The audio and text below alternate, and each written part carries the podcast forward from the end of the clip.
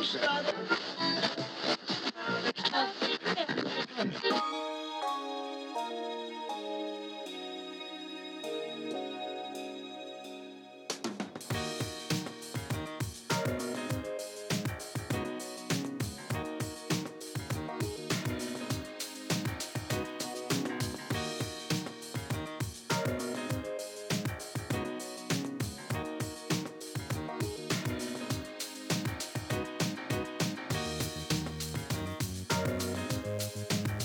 Sommaire du radioblog de cette semaine. Bien évidemment, cette émission sera consacrée aux événements survenus dimanche à la mosquée de Sainte-Foy. On reviendra tout d'abord sur la chronologie du drame, sur les éventuelles raisons qui ont motivé cette attaque. On parlera de la façon dont la nouvelle a été traitée par les médias. Et enfin, nous essaierons de réfléchir aux conséquences de cet attentat. Mon nom est JP Rousseau. Bienvenue à ce 27e numéro du radioblog de Québec Presse.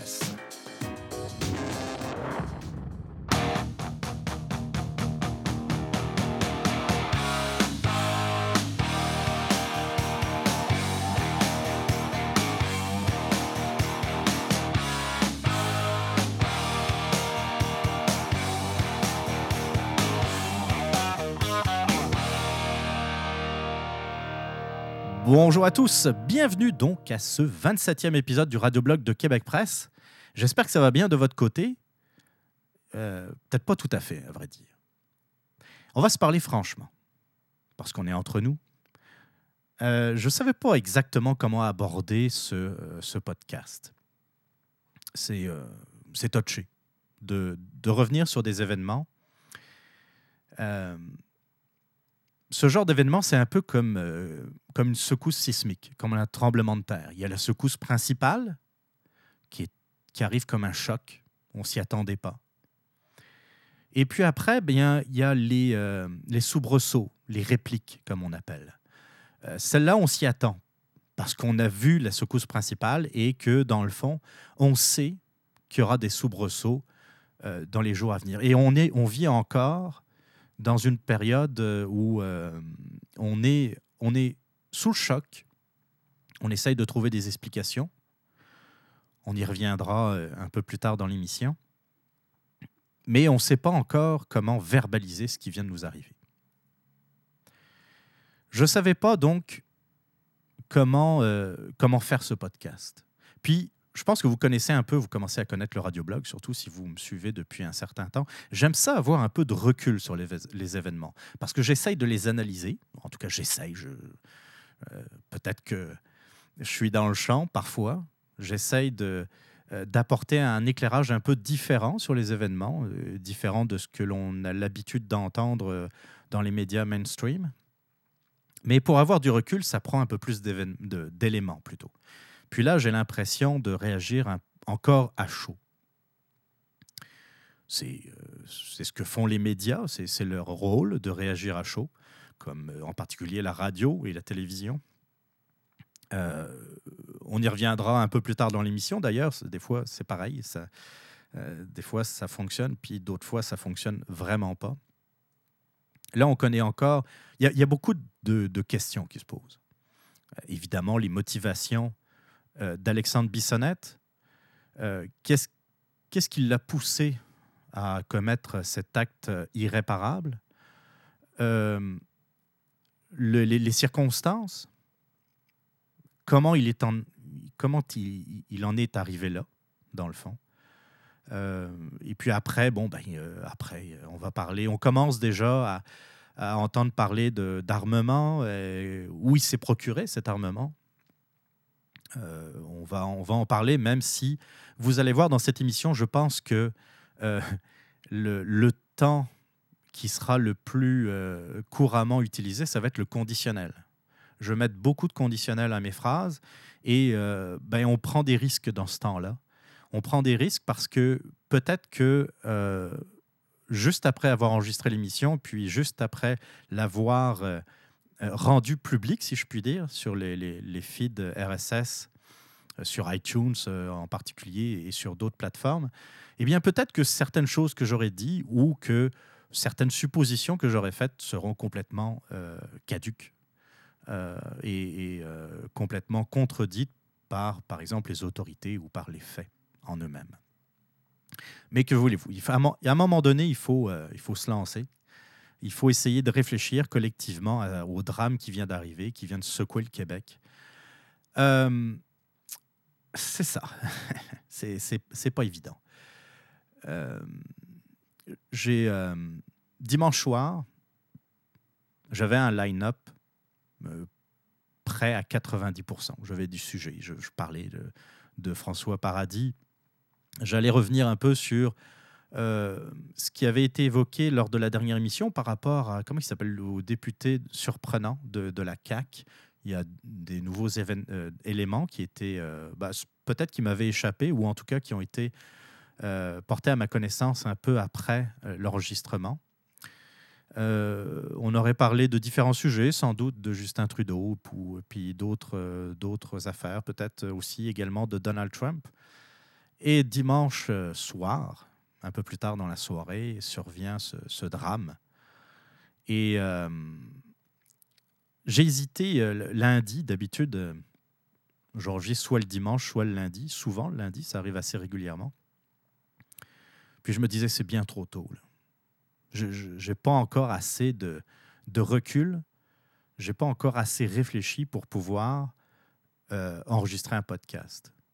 Puis j'espérais vraiment que d'ici aujourd'hui, mardi soir, j'allais avoir un peu plus de, un peu plus de viande, un peu plus de... Essayer de comprendre, essayer de, de pouvoir verbaliser quelque chose que euh, qu'on est plusieurs à ressentir, mais euh, euh, c'est toujours très difficile de mettre des mots, mais surtout de mettre les bons mots. je vous disais, c'est touché. Je vais essayer de, de faire quelque chose qui se tient, euh, on va essayer de, je vous disais, de, on, va, essayer de réfléchir. On va essayer de poser des, euh, des jalons, de, voir, euh, de supposer. Oui, on va supposer. On va, on va essayer de trouver aussi, de, de voir l'avenir, de voir qu'est-ce qui risque de se passer. Euh, mais surtout, euh, collectivement, je pense qu'il est temps de, se prendre en main et euh, de ne pas se laisser emporter par nos émotions.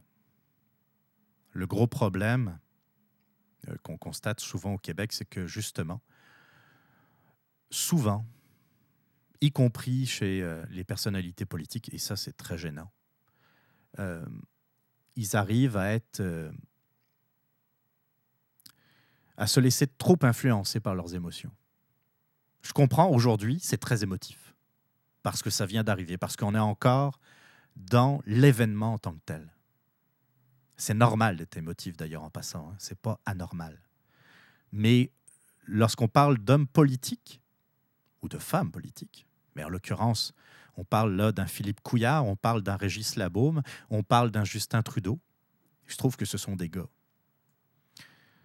On attend d'eux euh, d'avoir des statuts d'hommes d'État ou de maires de villes importantes. Québec n'est pas une mégapole, mais Québec est quand même la capitale du Québec. On va donc euh, passer quelque temps, donc, euh, ce podcast à essayer de d'abord de décortiquer ce qui s'est passé, puis ensuite d'aller un peu plus en avant dans l'analyse. Et ça commence drette là. Ouais, comme, euh, comme vous pouvez le constater, il y aura un peu moins de musique dans ce podcast. Je trouvais que c'était c'était juste pas le temps. C'est mais c'est un goût euh, tout à fait personnel. Hein. Euh, je voulais un peu plus de, de, sobriété, on va dire, pour cette émission. Euh, surtout tant que je vais, traiter de, de, cet attentat. malgré tout, on va finir en musique comme d'habitude, mais en attendant, je vous dis, ça va être assez sobre. On va revenir d'abord, comme je l'ai dit en introduction, sur la chronologie des événements. Parce qu'on a tendance un peu à oublier, parce que vous pourriez écouter cette émission en plein mois d'août. Et euh, bon, bah, il y a des choses que c'est normal. Hein, puis, puis, à la limite, euh, c'est tant mieux aussi parce que euh, si on devait vivre avec, en, en, retenant chaque minute, chaque seconde d'un drame comme ça, on finirait par devenir un peu fou. Donc, c'est cette mémoire, cette faculté qui oublie, des fois, c'est gênant, mais des fois, ça nous aide à un peu euh, tourner la page. Donc, on va revenir un peu sur euh, euh, la chronologie donc, du dimanche 29 janvier 2017. il est à peu près 20h, 19h55, si on en croit le, Journal de Québec, 19h55, où une dizaine d'appels sont logés à la centrale 911 euh, et on évoque dans ces appels des coups de feu tirés au Centre culturel islamique de Sainte-Foy, donc euh, dans la ville de Québec. De là, des policiers du SPVQ, du service de police de la ville de Québec, arrivent sur les lieux et euh, entre dans ce qu'on appelle la Grande Mosquée de Québec et constate qu'il y a des victimes, qu'il y a des blessés, qu'il y a euh, sans doute, ils ont pu effectuer les premières constatations de décès sur place, j'imagine en tout cas. Là, vous voyez que je commence à employer le conditionnel. Sur place, un suspect est arrêté. On y reviendra un peu plus tard, mais je pense que vous savez de qui on parle à 20h40, soit euh, à peu près 45 minutes après les premiers appels au 911, euh, la centrale, d'ailleurs, reçoit un appel d'un euh, éventuel deuxième suspect. Il est stationné avec les feux d'urgence allumés dans la bretelle menant au pont de l'île d'Orléans. Il dit avoir un, problème avec le geste qu'il vient de commettre et euh, a priori, il, semble vouloir collaborer avec les forces de police. À 21h, les policiers bloquent euh, tous les accès à l'île d'Orléans ainsi que l'autoroute du frein Montmorency. Euh, il y a le SPVQ qui est sur place, il y a aussi le, des groupes tactiques parce que à l'heure où on se parle, ou en tout cas à l'heure plutôt où euh, l'appel est logé et où les policiers arrivent sur place, on ne sait absolument pas, on n'est pas certain des motivations de, euh, de la personne qui a appelé. Peut-être euh, peut-être que c'est un, comment dire, une embuscade. Hein. ça, peut, ça peut arriver, un terroriste qui, dans le fond, essaye de d'attirer à lui des policiers, des pompiers ou des ambulanciers pour euh, faire feu sur eux et euh, avoir le, maximum de, victimes. Peut-être aussi que ça pouvait être une voiture piégée et auquel cas les, euh, les policiers doivent agir avec grande prudence. Donc le groupe tactique d'intervention arrive et les, tireurs d'élite sont postés donc en périphérie du, véhicule. Et à 21h30, le suspect est arrêté puis euh, les artificiers euh, essayent de, regarder justement, ben, sécuriser le, véhicule et regarder s'il n'y a pas d'explosifs cachés quelque part. À 22h, les autorités évacuent la quarantaine de véhicules immobilisés, immobilisés excusez-moi, sur le pont. Et puis à 1h10, la zone est sécurisée, la circulation reprend.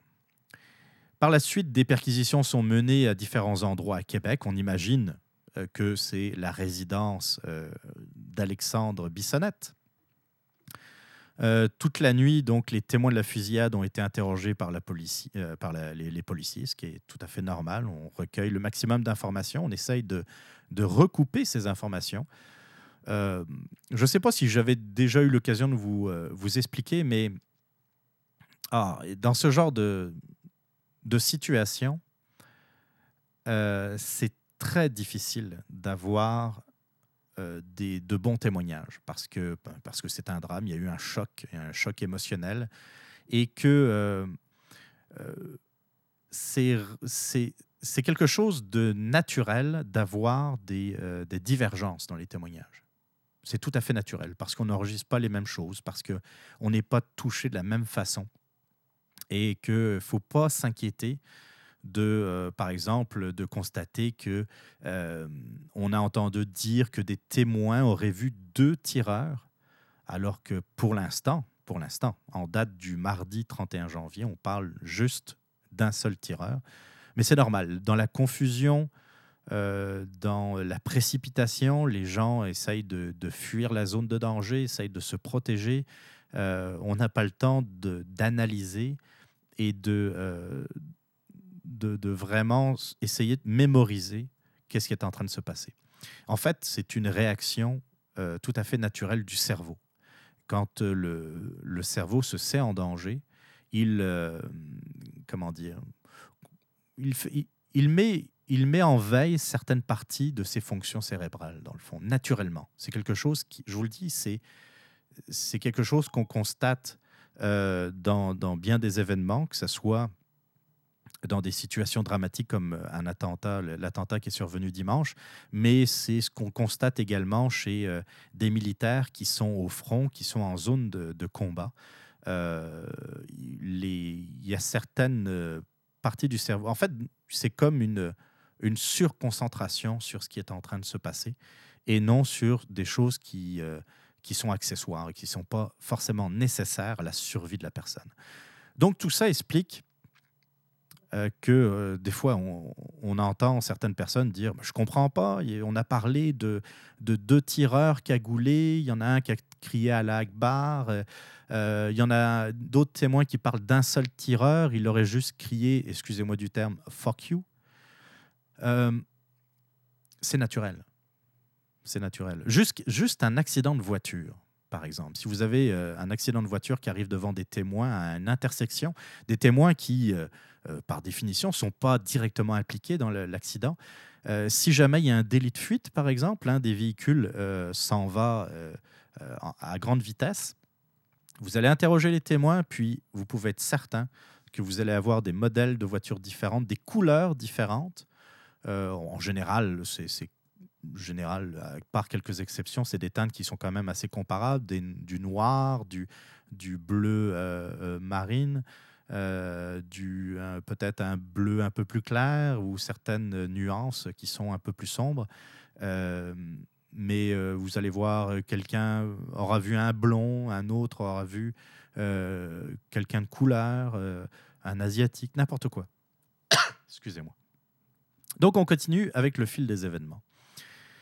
Au milieu de la nuit, eh bien c'est Philippe Couillard, le maire Labo, mais le ministre Coiteux qui, qui font un premier point. Et puis lundi matin, les, enquêteurs ont, visité la résidence d'un des deux suspects. Et puis, euh, ben, pendant ce temps-là, euh, la SQ continuait les analyses de la scène de crime, euh, recueillir les preuves, recueillir, faire des prélèvements dans le véhicule, aux alentours du véhicule. Et puis, sans doute, pendant ce temps-là, bien faut s'attendre à ce que le suspect soit interrogé. Et un peu plus tard dans la journée de, lundi, je pense bien son, euh, nom a été euh, euh, officiellement confirmé. Il s'agissait de Alexandre Bissonnette. On reviendra un peu, un peu plus tard dans l'émission sur le deuxième suspect, qui en fait n'en était pas un. Ça, c'est les événements. parmi, donc, enfin, quand on parle des victimes, on parle de six morts, euh, de cinq blessés a priori. C'est des gens euh, comme vous et moi. Et c'est ça qui est, euh, qui est particulièrement triste. Si vous êtes abonné à la page Facebook de Québec Presse, j'ai mis un lien vers l'article, je pense, de la presse, où on parle, où on dévoile hier, c'est-à-dire lundi, l'identité euh, des six victimes. Il y a euh, Azedine Soufiane, 57 ans, qui est propriétaire euh, d'une boucherie, originaire du Maroc. Il, est il est arrivé au Québec il y a près de 30 ans. Abdelkrim, ou Karim Hassan, lui, il a 41 ans, il est analyste programmeur et originaire d'Algérie. Euh, il est arrivé, euh, il avait immigré donc au Québec depuis 5 euh, ou 6 ans. Il a habité à Montréal avant de s'installer à Québec. Khaled Belkacimi, dont on a euh, plusieurs fois parlé d'ailleurs dans les, euh, médias, 60 ans, professeur à l'université, à Laval et originaire d'Algérie. Euh, il était père de trois enfants, dont un bébé de moins d'un an. Abou Bakr Tabti, j'espère que je massacre pas leur, leur nom, un Tunisien de 44 ans, pharmacien. Euh, il avait fait sa demande d'immigration en 2008. Mamadou Tanou Bari, 42 ans, comptable et originaire de Guinée, père de deux enfants, un garçon de 3 ans, une fillette de 1 an et demi. Euh, il est euh, arrivé au Québec en 2011, toujours si je me fie à l'article de la presse. Ibrahima Bari, 39 ans, informaticien et originaire lui aussi de Guinée. Il était le père de quatre enfants, deux filles de 13 ans et 7 ans et deux garçons de 3 et 2 ans. Lui aussi est arrivé au Québec apparemment en 2011. Euh, pas mal de, dans la quarantaine, euh, une victime de 57 ans et euh, le professeur à l'Université Laval de 60 ans. Donc là, euh, nous avons un comptable, un informaticien, un pharmacien, un professeur d'université, évidemment, un analyste programmeur et un propriétaire de, de, boucherie. Des gens donc qui, qui étaient loin d'être, quand on entend certaines personnes, des parasites, des gens qui vivent au crochet de je ne sais quoi, de je ne sais qui, sont des gens qui donc étaient euh, parfaitement intégrés dans la société euh, québécoise, ou en tout cas qui, euh, qui montraient des signes d'intégration professionnelle au sein de la communauté québécoise. ils, ont, ils sont des musulmans, ils allaient à la mosquée, ils allaient prier. Euh, pour moi, j'attache une grande importance à la liberté de culte. Je ne suis pas croyant. Je me considère comme euh, athée, mais euh, je me considère également comme ouvert d'esprit. J'ai beaucoup de respect pour ceux qui ont le courage de croire, qu'ils soient musulmans, juifs, chrétiens, hindous, bouddhistes, qu'importe. la religion, ça concerne les personnes, les individus. Ils ont droit. Euh, tu sais, autant je peux être critique par rapport à certains errements de la religion. Et euh, à cette antenne même, j'ai eu l'occasion de, de critiquer certains errements de la religion euh, musulmane. Puis je continuerai à le faire. Mais moi, du monde qui, qui dans le, leur vie privée, vont prier à la mosquée, à l'église, à la synagogue, euh, c'est quelque chose que je, comment dire, j'essaierai toujours de protéger. En tout cas, euh, au moins par euh, dans mes dans mes opinions et par rapport à, l'argumentaire, à l'argumentation. la liberté religieuse est quelque chose qui est très importante quand on se dit un pays démocrate. Euh, la liberté de non-religion également, mais euh, moi, ce qui me révolte, c'est que certains essayent d'imposer leur vue sur d'autres. C'est ça qui me révolte. C'est-à-dire que euh, je suis autant en beau joie le vert de voir des, ce que j'appelle des fondamentalistes laïcs essayer d'imposer la laïcité à des gens qui, comme je vous disais tantôt, ont le courage de croire, mais je suis autant révolté de voir certaines personnes imposer leur vue religieuse aux autres. Les deux, pour moi, ce sont les mêmes extrémistes, les mêmes euh, personnes qu'il faut, à mon sens, combattre. Et je continuerai de les combattre. Par contre, des gens qui vont à la mosquée, qui, euh, ben, qui est un lieu, comme, euh, comme je vous disais, une église, comme une synagogue, comme un temple, qui est un lieu où on est censé être en paix, avoir la possibilité de se recueillir avec des gens qui qui ont euh, euh, les mêmes croyances. puis quand je vois le, le, le, curriculum vitae des victimes, je me dis que sérieusement, il n'y avait absolument pas. Comment d'ailleurs peut-il avoir des motifs de s'en prendre à ces gens-là? Ils étaient en train de prier, puis euh, le, professeur allait reprendre ses cours, j'imagine, le lendemain, lundi, avec ses élèves. Euh, le programmeur allait reprendre son travail, euh, le comptable également, comme vous et moi, je l'espère.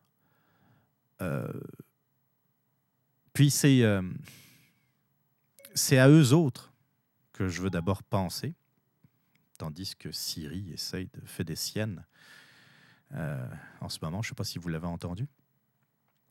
C'est aux victimes qu'il faut penser d'abord. Ensuite, c'est à leurs proches, à leur famille, bien évidemment, mais aussi aux gens qui étaient présents, qui étaient présents dans, la mosquée. même s'ils ne sont pas euh, blessés physiquement, c'est certain que ça a dû être euh, tout un choc pour eux. maintenant, ce que je pense de l'acte en lui-même, le terrorisme tel qu'il soit, a toujours été un acte de lâcheté. S'en prendre euh, à des civils, s'en prendre à des gens qui, euh, a priori, n'ont absolument rien fait, à part le fait d'exister. C'est ce qu'il y a de plus lâche. S'il y a des gens qui veulent absolument combattre pour leurs idées, qu'il euh, le fasse, euh, je ne sais pas moi, au sein des casques bleus des Nations Unies, qu'il le fasse euh, en Afghanistan contre les talibans, qu'il le fasse en Syrie ou en Irak contre l'État islamique, qu'ils aient le courage de risquer leur vie et non pas de risquer la vie des autres. J'ai pas de mots parce que j'ai pas de mots assez forts pour qualifier la lâcheté d'Alexandre Bissonnette. C'est une. Euh, c'est un fond de vidange. Vous savez, là, le, dans le sac à vidange, là, dans le sac à ordures, euh, lorsque euh, vous êtes sur le point de, de laisser le, le sac au chemin parce que le, sac à vidange est plein. Parfois, il y a cette masse immonde, cette, euh, ce liquide immonde qui, qui très odorant, qui traîne dans le fond du sac et que vous avez peur de d'éventrer et de répandre à terre. Eh bien, Alexandre Bissonnette, c'est ça. C'est un lâche. Quelles que soient les motivations, quelles que soient les raisons qui ont motivé son, geste, c'est à vomir. Donc, je pense à tous ces gens qui n'ont euh, rien demandé, qui, euh, qui ont été priés euh, dimanche et qui, qui se sont fait massacrer. C'est la même lâcheté que l'on a vue il y a quelques mois de cela en France, en Normandie, dans la région de Rouen, où un prêtre a été lâchement égorgé par euh, des, euh, des adeptes de ISIS, de l'État islamique, qui sont rentrés dans un lieu de culte, un lieu de paix, un lieu de prière, un lieu de, de communion entre les, euh, les croyants. Mais j'insiste sur le lieu de paix. Et euh, on en otage euh, euh, les, fidèles qui étaient là, ainsi que le prêtre, et l'ont lâchement égorgé devant tout le monde. C'est le même genre d'acte. Et pourtant, j'imagine que, j'imagine, je suppose qu'Alexandre Bissonnette, haïssé pour mourir, les radicaux euh, pro-ISIS, mais en fait, c'est la même chose. Ils sont pareils. Entre des lâches qui rentrent dans une église, euh, à Saint-Étienne-du-Rouvray, je pense. Et des lâches, ou un lâche qui rentre dans la mosquée de, de Sainte-Foy, c'est pareil. Et j'espère qu'il va finir par, euh, par s'en rendre compte, par voir qu'entre lui et euh, des restants de, va dire des coquerelles, c'est même pas ça, c'est une coquerelle, c'est, ce serait même pas sympathique pour eux autres. Pour les coquerelles, j'entends. Euh, c'est, de la lâcheté. Puis, vous voyez, c'est, encore. c'est pas évident de, de, verbaliser ce genre d'événement. Donc, il y a six personnes qui sont mortes. Il y a encore des, euh, des gens qui sont hospitalisés dans des situations graves. J'espère, j'espère de tout cœur que euh, le, le bilan des victimes ne va pas s'aggraver. C'est sûr que je ferais bien un souhait de, voir Alexandre Bissonnette finir ses jours en prison, mais que voulez-vous? Euh, au Québec, ça ne se passe pas comme ça. J'ai même peur qu'on lui trouve une excuse, une excuse psychiatrique, par exemple, puis qu'on nous dise que dans le fond, il n'était pas pleinement responsable de son acte. Pour preuve, quelques minutes après avoir tiré dans la, dans la mosquée, il, il appelait la police pour euh, euh, signifier qu'il se rendait, qu'il regrettait son acte. Vous allez voir, il y a des avocats, ou son avocat, qui va utiliser cela pour, euh, pour, pour obtenir des circonstances atténuantes. Dans mon livre à moi, ça mériterait au minimum un 30 ans de prison par victime. Dans mon livre à moi, Alexandre Bissonnette, il pourrirait en prison. Il reverrait jamais, vous m'entendez, jamais la lumière du jour. Je trouverais ça anormal, scandaleux, qu'un individu de cette espèce puisse un jour retrouver la liberté. Autant que je trouverais scandaleux que les, euh, survivants du commando qui sont pris euh, au Bataclan finissent par être libres un jour.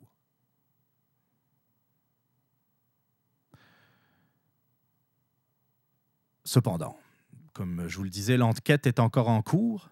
On va voir où euh, on va se rendre. On va, euh, on va maintenant essayer de, de trouver ou de réfléchir aux éventuelles raisons qui ont motivé Alexandre Bissonnette. Puis là, là, c'est regarde, on jase. On jase, je pars dans des suppositions. Peut-être que je vais être complètement dans le champ. On va essayer de, euh, de rentrer dans la tête du personnage ou de rentrer dans la tête d'un personnage déséquilibré, tel qu'Alexandre Bissonnette. Bon, déjà, la première chose, c'est est-ce qu'il a agi seul? Mais lorsque, lorsque l'on dit euh, est-ce qu'il a agi seul, euh, seul, pas seulement euh, dans la mosquée. quand je parle de agir seul, ça peut être aussi quelqu'un qui a poussé Alexandre Bissonnette à commettre l'irréparable. un ami, quelqu'un qui l'aurait influencé, quelqu'un même sur, sur Internet. Si on découvre par exemple qu'il fréquentait des forums euh, euh, radicaux, euh, quel que soit le, genre de radicalisme d'ailleurs, et que dans le fond, en lisant les messages qu'il aurait, par exemple, postés dans un forum, on découvre qu'il y a un autre individu qui, qui l'aurait poussé en lui disant Alexandre, vas-y, à telle heure, c'est la prière, c'est la fin de la prière, tu vas pouvoir faire un maximum de victimes. Euh, ça aussi, ça s'appelle euh, un complice. Excusez-moi. Euh, mais qu'est-ce qui pousse un individu comme ça à commettre ce genre d'attaque? Est-ce que enfin on peut dire dans ce cas-là que c'est un loup solitaire? Si on voit qu'il n'a pas eu d'influence extérieure. J'ai pas beaucoup entendu parler, en passant, d'un éventuel déséquilibré d'un loup solitaire dans les médias. Pourtant, lorsqu'il était question euh, de l'attaque à Saint-Jean-sur-le-Richelieu, vous savez, euh, comment il s'appelait euh, Je vais peut-être retrouver son nom tantôt qui a foncé sur, euh, euh, sur des, des militaires. Euh, lorsqu'il a foncé sur des militaires à Saint-Jean-sur-le-Richelieu, ça c'est l'avantage du podcast. Je peux mettre sur pause et, faire une petite recherche vite vite. à Saint-Jean-sur-le-Richelieu, c'était Couture Rouleau. Et puis les attentats à Ottawa, c'était Zéav Bibot, qui donc euh, moi, je me souviens très bien dans les médias à ce moment-là, on parlait, euh, il s'agit sans doute d'un loup solitaire euh, ou d'un déséquilibré. C'est plutôt bizarre parce que dans le cas d'Alexandre Bissonnette, à moins que je me trompe, c'est sûr que je n'ai pas vu, je n'ai pas suivi tous les médias, mais je n'ai pas entendu la possibilité de, de loup solitaire. Un loup solitaire, d'ailleurs, ça n'a pas euh, d'influence extérieure, comme c'était le cas de, de Bibot, de Zav Bibot et de, euh, de Couture Rouleau. Hein. C'est des gens qui, on l'a su euh, au moment de l'enquête, étaient influencés par les, certains discours sur Internet, sur... eux, ils y allaient sur des... On l'a su après, mais ils y allaient sur des sites radicaux. Donc ça, c'est la radicalisation, c'est pas uniquement de se promener à côté d'une mosquée, par exemple, et puis de croiser un salafiste, un extrémiste, qui, par une formule magique, va vous transformer en, euh, en un individu euh, radicalisé, en un futur terroriste. C'est pas comme ça que ça se passe, pas nécessairement comme ça. C'est euh, un processus qui est, qui est assez long parfois, c'est euh, à force de voir des vidéos, euh, d'être en contact avec euh, des gens, par exemple en Syrie, qui essayent de vous influencer, qui, qui essayent de, de, vous convaincre de venir, par exemple, les rejoindre en Syrie pour, dans un premier temps, des motifs humanitaires. C'est comme ça qu'ils recrutent, entre autres, des jeunes filles et des jeunes gars, les jeunes filles qui vont servir d'esclaves sexuels, euh, en particulier euh, en Syrie auprès de l'État islamique, et euh, des jeunes gens, des jeunes gars qui vont subir un entraînement pour soit combattre auprès d'eux, mais souvent d'être renvoyés dans leur pays d'origine parce que, surtout depuis que l'État islamique perd des territoires, bien euh, ISIS trouve ça plus intéressant d'avoir des, euh, comment dire, des, agents dormants, entre, entre guillemets, des terroristes potentiels euh, dans leur pays d'origine.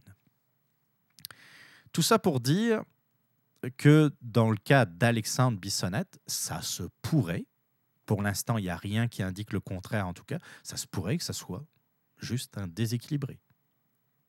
Alors c'est sûr qu'entre nous, un terroriste, c'est un terroriste, c'est à la base quelqu'un qui n'est pas complètement sain, euh, complètement sain d'esprit. Quand vous rentrez, par exemple, dans une salle de spectacle, quand vous, euh, quand vous tirez sur euh, des passants ou des gens qui sont attablés à, à une table d'un restaurant, lorsque vous vous faites sauter dans une discothèque, lorsque euh, euh, vous, vous foncez sur des policiers armés avec euh, une machette pour essayer de les, les tuer, de les blesser. Euh, lorsque vous foncez en voiture sur des soldats, on s'entend que vous n'êtes pas toutes là, qu'il y a un problème psychologique à la base.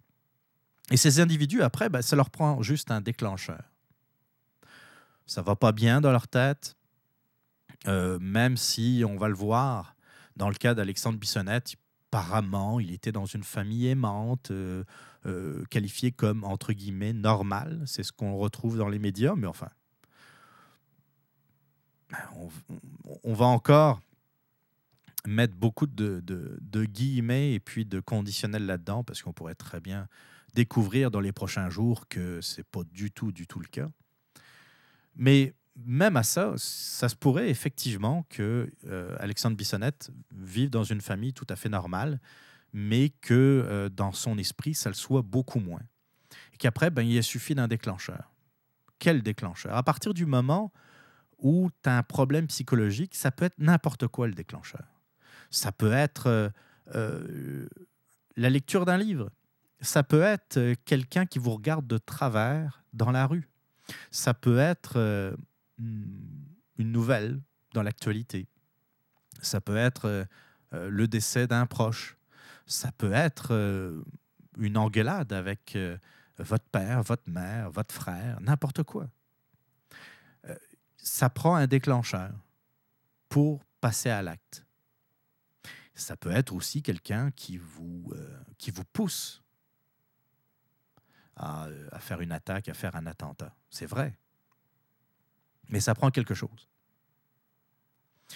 Mais euh, dire aujourd'hui que, par exemple, Alexandre Bissonnette soit motivé, soi-disant, par l'extrême droite, euh, ça n'aurait pas été ça, ça aurait été autre chose. Ça n'aurait pas été ça, ça aurait été, euh, par exemple, rentrer dans une école et puis commencer à tirer parce qu'il n'a pas aimé son expérience scolaire il aurait pu rentrer chez son employeur. Apparemment, il travaillait chez Emma Québec. Euh, rentrer chez son employeur et commencer à tirer dans les bureaux. Parce que, je sais pas, parce qu'il n'a pas eu l'augmentation qu'il espérait, parce qu'il a été renvoyé, parce que euh, des collègues euh, s'en sont un peu pris à lui. Apparemment, c'était quelqu'un de très introverti qui, qui était un peu le souffre-douleur lorsqu'il était scolarisé. Il est possible qu'il ait eu certaines intimidations, que ce soit à l'école, mais aussi ça peut arriver dans le, euh, dans comment dire, dans sa carrière professionnelle. Juste se sentir brimé. C'est sûr que c'est des suppositions. Mais euh, jusqu'à présent, quelqu'un qui agit tout seul, se motive tout seul. Euh, de, il n'y a pas de structure terroriste en arrière de lui. Il n'y a pas un mouvement, a priori. A priori. Il n'y a pas un mouvement structuré euh, qui, euh, par exemple, ont décidé du jour au lendemain de s'en prendre aux mosquées. je pense que c'est effectivement sans doute un problème euh, psychologique.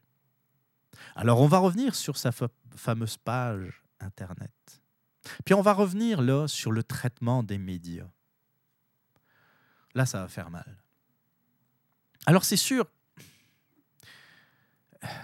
des journalistes, ils ont quand même un travail, c'est essayer de, de trouver la nouvelle.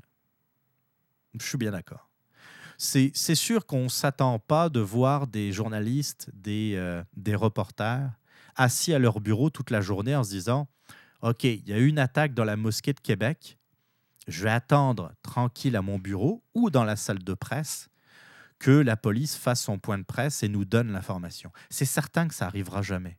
Puis c'est correct. C'est correct. Moi, je me souviendrai toujours, par exemple, c'est de Daniel Leblanc, journaliste au Globe and Mail encore aujourd'hui. C'est grâce à lui, et pas grâce à la police ou aux enquêteurs, qu'on a découvert le scandale des commandites. Sans Daniel Leblanc, sans son travail d'investigation journalistique, nous n'aurions jamais su euh, tout ce scandale qui a débouché sur la commission Gomery, sur des arrestations et des emprisonnements. Même si, entre vous et moi, ça reste encore timide, on, attend de voir mieux. Mais au moins, ça a eu le mérite d'exister, cette commission Gomery, puis ces arrestations, puis ces enquêtes euh, sur euh, le scandale des commandites, et puis des commandites, et puis accessoirement, ça a fait perdre le, Parti libéral du Canada, et puis ça, c'est quand même, c'était quand même une, une bonne chose. Mais tout ça pour vous dire que euh, oui, il y a eu des erreurs dans le traitement de la formation, puis on va en parler. Mais d'un autre côté, faut pas, euh, comment dire, les journalistes doivent enquêter également de leur côté. Puis c'est sûr que parfois, ça vient, euh, ça, devient gossant parce que euh, certains font la course au scoop, font la course à l'information, et puis sont prêts à livrer n'importe quoi juste pour avoir la primeur d'une information même si elle s'avère fausse. Ça, c'est là le problème. Mais d'un autre côté, il y a le public, lui, qui recherche également l'information. Quand on a ouvert notre télévision ou écouté notre radio dimanche soir, on voulait savoir ce qui se passe. On voulait, oui, OK, il se passe quelque chose à la Grande Mosquée de Québec, mais on veut savoir c'est quoi là? Ils sont combien? Ils tirent, mais il y a combien de victimes? C'est qui ce gars-là? C'est quoi ses motivations? On veut tout savoir tout de suite, puis c'est un peu la maladie de, de notre époque. On, est tellement habitué à l'instantanéité de l'information, à avoir, tu sais, ouvrir son compte Twitter et puis, ah, ça y est, OK, on sait tout. Non. On a perdu le, le, le simple bon sens. Il y a une responsabilité journalistique. Il y a des, journalistes qui, qui s'aventurent trop dans la spéculation. Ce n'est pas leur rôle. On peut, on peut essayer d'analyser comme je le fais en ce moment, mais en posant des balises, en, prévenant son auditoire que, hey, ça se trouve, je suis complètement, complètement dans le champ. On essaye de trouver une explication, on essaye de verbaliser. Je ne suis pas journaliste. Je le répète, je ne suis pas journaliste. Je suis un commentateur, un observateur, comme vous, puis qui essaie de trouver des explications. Le journaliste, il ne faut pas s'attendre ça de lui. Alors c'est clair, on va revenir, c'est, je pense c'est Philippe Séguin qui avait, qui avait sorti le nom du deuxième suspect. On parlait de deux suspects. En même temps, il y a des témoins qui ont vu deux hommes tirer, comme je le disais tantôt, c'est la confusion. Lorsqu'il y a eu euh, l'attaque au Parlement d'Ottawa, souvenez-vous, peut-être que vous vous en rappelez, euh, on, parlait de plusieurs tireurs. Il y a un tireur au Parlement, mais il y en a un autre. Et puis peut-être sur le toit, on voit quelqu'un qui se balade. Non, c'était juste un sniper de la police. C'est normal. Mettez-vous à la... Comment dire Imaginez-vous sur les lieux de la tragédie. L'état d'énervement, de peur, de panique même qui pourrait s'emparer de vous. Là, vous sortez euh, sain et sauf, puis là, vous rencontrez un journaliste, puis là, vous essayez de décrire quelque chose qui, qui vous échappe complètement, qui, qui, a dû se passer à, à une vitesse éclair. Là, par exemple, euh, ce que je trouve particulièrement anormal, puis que, à mon sens, il va falloir vraiment trouver une, solution, puis très rapidement à part de ça, c'est le name dropping. Je n'en peux plus de cette attitude journalistique qui consiste à lancer des noms sans qu'il y ait la moindre euh, euh, mise en accusation. Puis je suis persuadé, je fais, euh, je fais un peu de droit français, le droit canadien euh, m'échappe un peu pour, euh, pour, euh, pour certaines choses, mais je pense, je suis pratiquement sûr, qu'il doit exister une loi canadienne qui protège contre des accusations qui ne sont pas, qui ne sont pas avérées. C'est-à-dire, on ne peut pas dire, par exemple, j'aime pas mon voisin, je vais dire que il est suspecté de pédophilie. Vous vous rendez compte la gravité d'une telle accusation? C'est sûr que votre voisin qui écoute ça, euh, sais pas moi, euh, vous allez euh, dans, des, associations de quartier, puis vous dites mon voisin, c'est un pédophile. Vous dites ça devant plusieurs, personnes. lui, là, s'il a vendu ça, c'est sûr qu'il peut vous poursuivre pour, pour diffamation. Ce sont des propos diffamants. Puis vous serez condamné. Parce qu'il y a une loi qui interdit de diffamer comme ça les gens. Mais ça ne marche pas pour les journalistes. Non, pour les journalistes, c'est différent. Pour les journalistes, on peut parler de, de Pierre Paradis, on peut parler de Sklavounos, on peut parler d'un certain euh, Mohamed euh, euh, Belkadir, Ben Kadir. On peut parler d'Alexandre Bissonnette avant son accusation? Ça, ça dérange personne. Pourquoi ça dérange personne? Parce que ce sont des journalistes. Ils sont syndiqués. Ils ont signé des contrats avec euh, leur groupe de presse. Si on parle de Philippe Seguin, ben, c'est Québécois. Si on parle d'un journaliste de la presse, c'est Jessica. Et que si ils se font attaquer au tribunal, eh bien par contrat, par contrat, leur journal leur organe de presse va amener tout un cabinet d'avocats pour les défendre. Eux autres, là, ils sont safe. Tant qu'ils ne font pas de faute professionnelle, pour moi, à mes yeux, c'en est une. C'en est une. Mais les, comment dire, les groupes de presse vont les baquer. Ils ont eu une information, une primeur. Ils ont eu le nom de la personne impliquée. Puis j'imagine mal Alexandre Bissonnette poursuivre. De toute façon, il a été mis en accusation un peu après, donc euh, il serait perdant de toute façon. Mais j'imagine mal euh, Mohamed euh, Ben Kadir, par exemple, aller poursuivre Québécois, TVA et Félix, et Félix Séguin parce que Félix Séguin a, a évoqué son nom, a, a droppé son nom en ondes à TVA et ça a été repris par, euh, par tous les médias. Pourquoi il ne le fera pas? Parce qu'il va, aller voir, il va aller devoir se trouver un avocat d'abord, euh, Mohamed. Il va aller se trouver un avocat, puis il va lui expliquer la situation. Moi, mon nom a été sali dans les médias, et puis c'est parti de Félix, Félix Seguin. Mais en même temps, ça a été repris par la presse, ça a été repris par tous les médias, puis ça s'est diffusé euh, partout. C'est une diffamation, mais c'est aussi une atteinte à la réputation il pourrait perdre son emploi parce que son nom a été euh, associé à une tragédie. L'avocat va évaluer un peu les choses, il va devoir sortir les, les euh, des interventions de Philippe, Félix Seguin, il, va, euh, sortir les archives de Twitter, de Facebook, du Journal de Montréal, du Journal de Québec, de TVA Nouvelle, de LCN. Tous les, instants où le nom a été évoqué sur les ondes. Il va aller fouiller euh, chez ceux qui ont repris la nouvelle et faire la même chose. Tout ça, là, c'est pas gratuit. Aux dernières nouvelles, payer un avocat même, c'est déjà plusieurs milliers de dollars.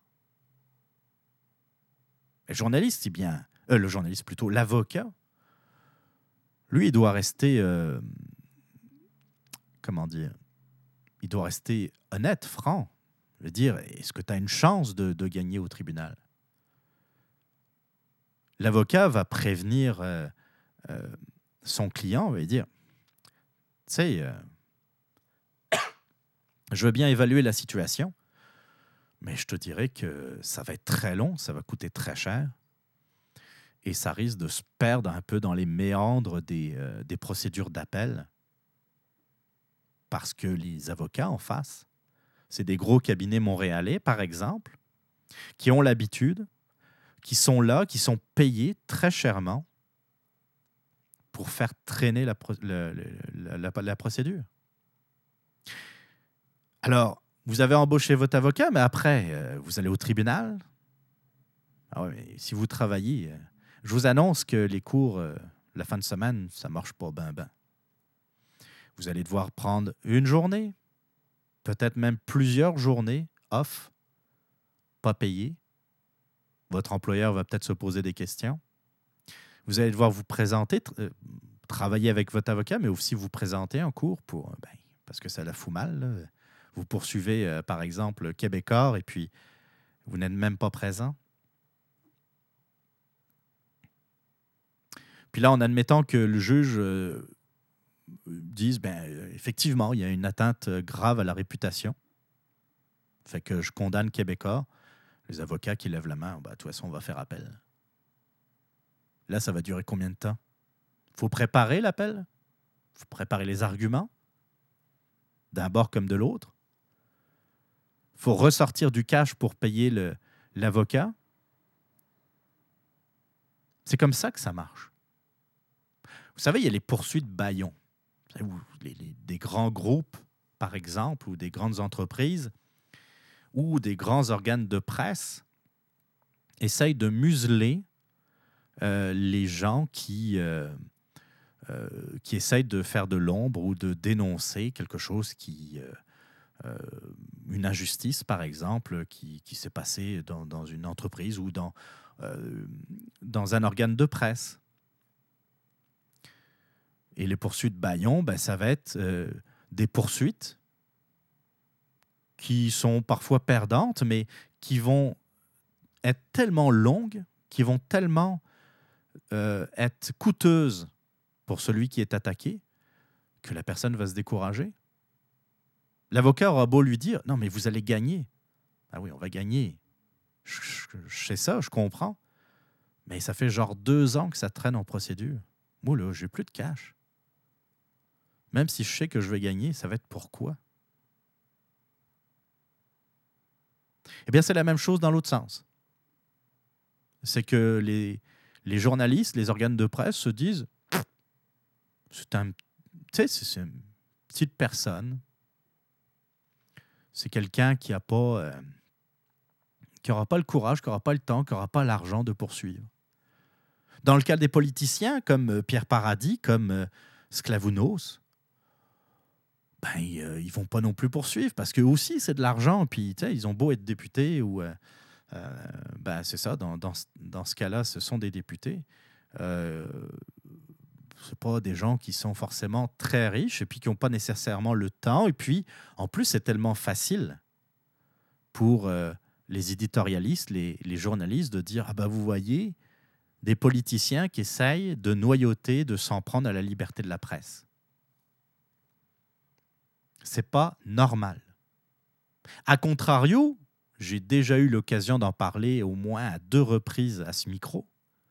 Vous avez quelqu'un comme Jonathan Bété, qui, parce qu'il était dans une famille qui le protégeait et qui était assez, euh, assez riche, c'est peut-être moins le cas en ce moment, vous me direz, qui avait mandaté un cabinet montréalais, je crois, pour scruter Internet, les réseaux sociaux, les blogs et surtout les médias, et que euh, le cabinet d'avocats allait envoyer des affidavits de, de, mise en demeure dès que le nom de Jonathan Bété se retrouvait à côté euh, du nom de Cédrica Provencher. Et les médias avaient peur des poursuites, s'étaient fait menacer, et donc euh, les médias n'avaient pas évoqué son nom. C'est sûr qu'aussi, il n'était pas, euh, comment dire, il n'était pas poursuivi, il était juste enquêté. Il était passé de témoin d'intérêt à euh, principal suspect dans l'affaire de l'enlèvement et du meurtre de Cédrica Provencher. On a pu en parler parce qu'il a été condamné, pas, euh, excusez, lapsus révélateur, il a été accusé de pédophilie au tribunal de Trois-Rivières, mais le, jour de son arrestation, son visage était flouté, puis il n'y a personne qui sortait son nom. On voyait que les journalistes avaient encore peur de, euh, de l'influence judiciaire, en tout cas de la, de la famille Bété. Finalement, Euh, le lendemain, accusation formelle, le nom a été euh, dévoilé. Et puis, comme je vous en avais parlé à l'époque, j'ai l'impression que les journalistes se sont à ce moment-là gâtés parce qu'ils ont beurré vraiment très épais dans, ce, dans cette affaire-là. Mais ça, c'est une autre histoire.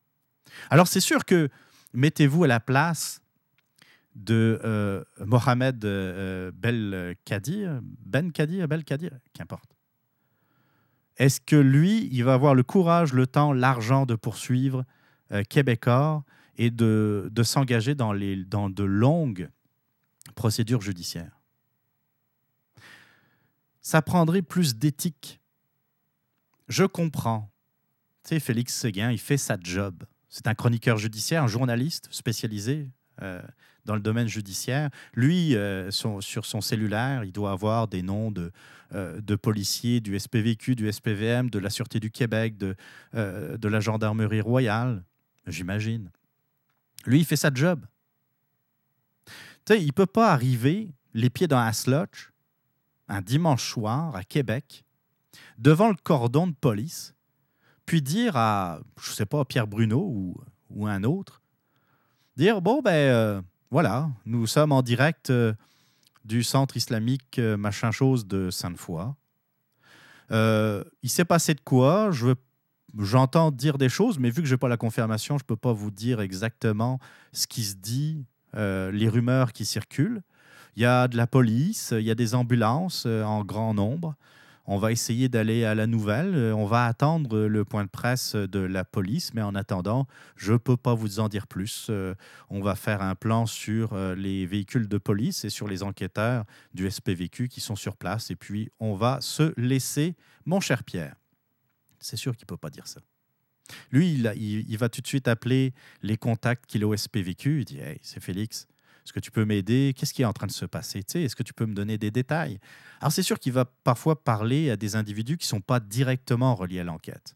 Euh, des policiers, par exemple, qui vont en appeler d'autres ou qui vont essayer de fouiller un peu, qui vont s'approcher, euh, qui vont regarder un peu euh, les mains courantes, qu'est-ce qui se passe, qu'est-ce qui a été noté par ceux qui ont pris les appels au 911 euh, puis il va rappeler Félix Séguin en disant Regarde, là, il y a eu des appels au 911 parlant de coups de feu.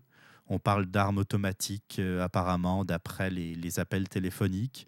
il y a eu deux individus d'arrêtés. Je vais essayer de me renseigner. Je vais essayer d'aller aux infos.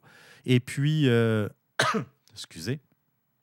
Puis finalement, on arrive à, euh, avoir euh, euh, l'origine des, deux suspects et puis pourquoi pas des noms qui sont parfois déformés parce que évidemment hein, c'est comment dire c'est par téléphone c'est c'est pas très formel. Puis on fait des erreurs dans, dans les noms. C'est pas la première fois d'ailleurs en passant. Par chance le, le, nom de, de, de, de Belkadir a été déformé. Ça va peut-être l'aider pour sa réputation. Euh, mais c'est ça, ça qui se passe. C'est sûr que éthiquement, Félix Séguin et aucun journaliste n'aurait dû dévoiler le nom. Mais le problème, comme je vous le disais, on veut être les premiers. On veut être les premiers à sortir la nouvelle, même si elle est fausse. Par chance, comme je vous disais, Belkadir, son nom a été déformé. Alors, on n'a pas retrouvé son, profil sur les réseaux sociaux. Peut-être qu'il n'en avait pas. J'en ai aucune idée. Je n'ai même pas euh, été chercher euh, sur Facebook avec son vrai nom. Ça ne m'intéresse pas.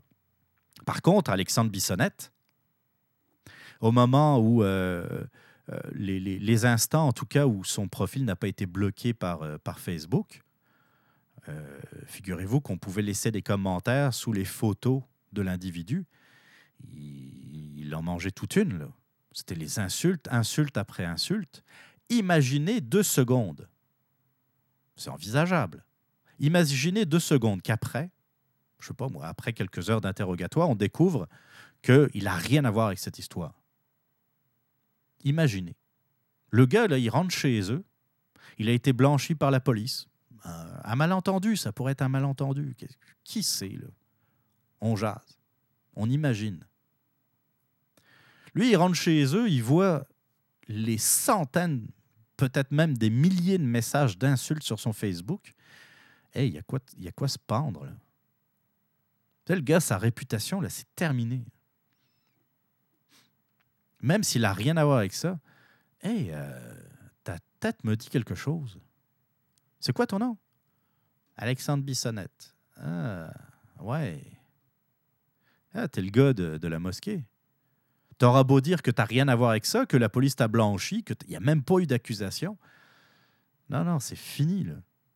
Ça va prendre un sacré bout de temps avant que les gens finissent par t'oublier.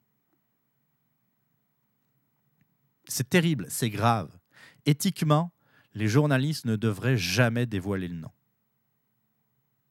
Qu'on parle de deux individus, qu'on parle à la limite, oui, il y a un gars, euh, un Québécois, et puis quelqu'un qui serait euh, d'origine euh, marocaine, pourquoi pas? Au moins, si l'un des deux, ou même les deux, sont, sont mis hors de cause, il n'y aura pas de conséquences. Les gars, ils sortiront du poste de police comme n'importe quelle autre euh, personne lambda qui viendrait déclarer son véhicule volé, par exemple. Et puis, c'est fini, ça finit là. Mais à cause de journalistes qui veulent absolument vendre de la nouvelle, eh bien, il y a quelqu'un qui aurait pu euh, euh, vivre un cauchemar, un véritable cauchemar. Je me mets à la. Pensez-y, mettez-vous à la place de Mohamed Belkadir. Le gars, il panique, il quitte la mosquée en courant. A priori, c'est encore à mettre au conditionnel. Peut-être qu'il aurait vu des policiers, puis il ne les aurait pas forcément identifiés comme des policiers, donc il aurait pris peur. Il voit des, euh, hommes en armes euh, rentrer dans la mosquée. Euh, il vient de se passer une fusillade, une attaque à l'arme automatique. Entre vous et moi, vous faites quoi à sa place? Vous restez là à attendre euh, des fois que ce soit des policiers puis que euh, vous soyez sauvés? Vous êtes prêt à risquer votre vie là-dessus? Ah non, vous partez à courir. Puis la police a bien agi aussi, sérieusement. Vous voyez quelqu'un euh, quitter une scène de crime en courant. Vous l'interceptez, c'est normal. La police a très bien réagi, ils n'ont pas tiré dessus. Ils l'ont plaqué au sol, ils l'ont menotté, puis euh, ils ont été vérifiés, euh, euh, vérifiés ses dires. Ils ont été validés, dans le fond, le fait qu'il n'était pour rien dans le. comment dire, dans l'attaque. De ce que l'on sait, il y a à peu près six caméras vidéo dans la mosquée. A priori, l'attaque a été filmée. Il a, il a été donc, il aurait été assez facile pour la, police de, euh, de, prouver que euh, l'individu n'était pas, euh, comment dire, n'était pas, ne faisait pas partie de, l'attaque contre la mosquée. Mais c'est terrible.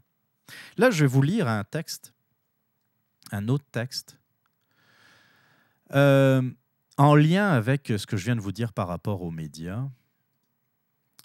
Ça sera pas long c'est Patrouilleur Média Québec, une page euh, Facebook que je vous conseille de suivre.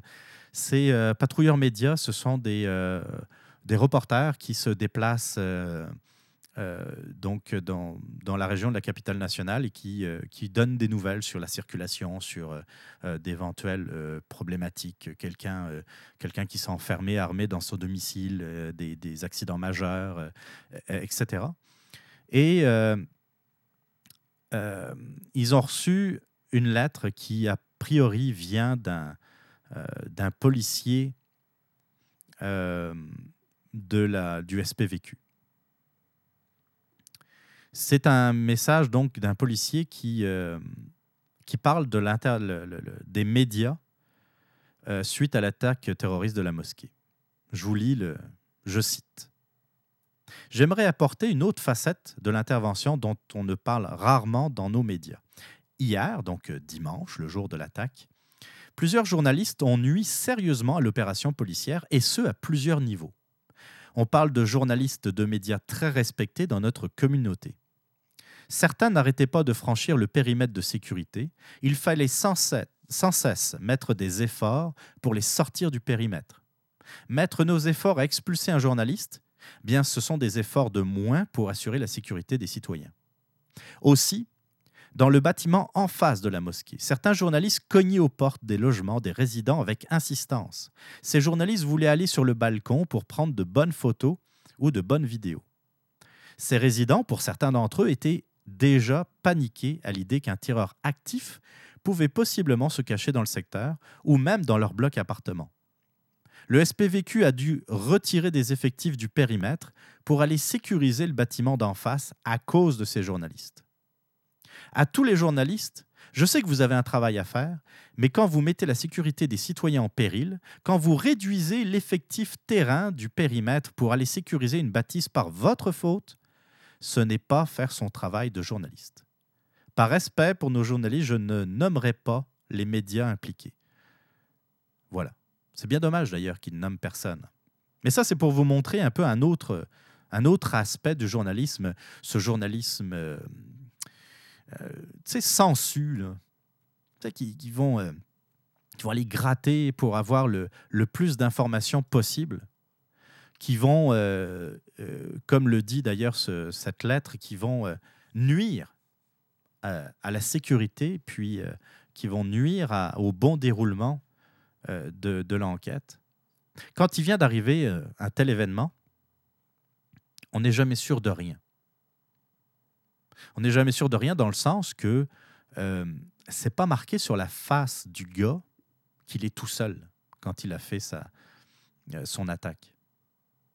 Regardez euh, des exemples récents, par exemple l'attaque du Bataclan, euh, l'attaque euh, simultanée donc près du Stade de France à Paris, dans la région parisienne, le mitraillage des, terrasses de café à Paris avant l'attaque du Bataclan. C'était plusieurs commandos organisés qui, qui avaient décidé de semer la terreur à Paris et ça a fini par des centaines de morts. Qui dit que, dans le fond, le gars, agissait seul? Quand ça vient d'arriver, quand l'événement vient d'arriver, on n'en sait rien. On a des doutes parfois. Euh, grâce aux vidéos, on arrive à, avoir une idée qu'effectivement, il, il, devait être tout seul, mais on n'est pas à l'abri d'une surprise. Est-ce que c'était impossible qu'il ait un complice qui se soit caché dans le, secteur, dans le quartier, en attendant de, euh, sortir et puis euh, de, je sais pas moi, de tirer sur la police? Et vous avez ces journalistes qui, euh, qui gossent les, policiers. Tu sais, moi, je serais d'avis, je, je, suis partisan d'une meilleure protection des, des, services de police. Par exemple, quelqu'un qui s'en prend à un policier, un peu comme aux États-Unis, bien, la, la peine, la condamnation est tout de suite plus grave c'est un facteur aggravant. Tu t'en prends à quelqu'un qui euh, dévoue, qui se dévoue pour la protection des autres, qui risque sa vie pour la protection des autres, eh bien, en tant que tel, il devrait être encore plus protégé. Tu assassines un policier, ben mettons, euh, je vais dire n'importe quoi, la peine minimale, c'est 25 ans de prison ferme. Eh bien, parce que c'est un policier, c'est 10 ans de plus, par exemple. Tu t'en prends physiquement à un policier, euh, tu l'agresses, par exemple. On va dire, euh, je sais pas, euh, on, jase encore, là. M'écrivez pas pour dire non, c'est pas ça dans le code criminel. C'est pas l'important. Mettons que c'est cinq ans. Eh bien, ça va être le double parce que tu en es pris un policier. Eh bien, ça devrait être la même chose quand on voit ce genre de travail de journaliste. Tu rentres dans le périmètre de sécurité, tu es automatiquement arrêté par la police. Pas question de droit de presse, de liberté de presse. C'est un périmètre de sécurité. Il est là pour tout le monde. Tu es journaliste, tu es un citoyen comme tout le monde. Tu as une protection par rapport à ce que tu peux écrire, par rapport à ce que tu... Euh, tu sais, on te protège, on protège tes sources, par exemple. Personne n'a le droit de, euh, de donner, de donner euh, comment, d'exiger de toi les sources. Et je reparlerai par exemple de Daniel Leblanc, qui, euh, qui a défendu sa, source, hein, la fameuse mâchouette, toujours en relation avec le, scandale des commandites. Eh bien, c'est normal qu'il y ait une protection supplémentaire pour les journalistes, mais ce n'est pas un passe-droit. Les journalistes n'ont pas une carte blanche là, pour agir à leur guise. Tu franchis le périmètre, OK, on va te donner un premier avertissement. Tu gosses encore, t'empêches les policiers de travailler, en état d'arrestation. Et puis, je ne serais pas contre une amende sévère, salée. Puis, en cas de récidive, tu vas faire du travail communautaire, sans ta caméra. Vous voyez ce que je veux dire? Euh, puis, puis, en plus, ces, gens-là ont du mal à comprendre que c'est aussi pour leur propre sécurité, hein, en passant. C'est pas juste pour faire beau. Euh, oui, euh, oui, on comprend qu'ils veulent faire leur job, mais euh, tout le monde est à la même enseigne. Hein. Si le journaliste de la presse ne peut pas franchir le, cordon de sécurité, eh bien, le journaliste du Journal de Montréal non plus. Donc, vous êtes équivalent. Vous n'aurez pas plus d'informations parce qu'il y en a un euh, qui arrive à, entrer sur, sur la scène de crime, par exemple. Il n'y aura pas de passe-droit. Traitement des journalistes aussi, euh, évidemment, on va revenir sur la fameuse page Facebook d'Alexandre euh, Bissonnette. Sur une page Facebook, qui n'était pas euh, complètement privée d'ailleurs, on pouvait accéder à à peu près tout ce que pouvait apprécier Alexandre Bissonnette. Il y a les pages j'aime.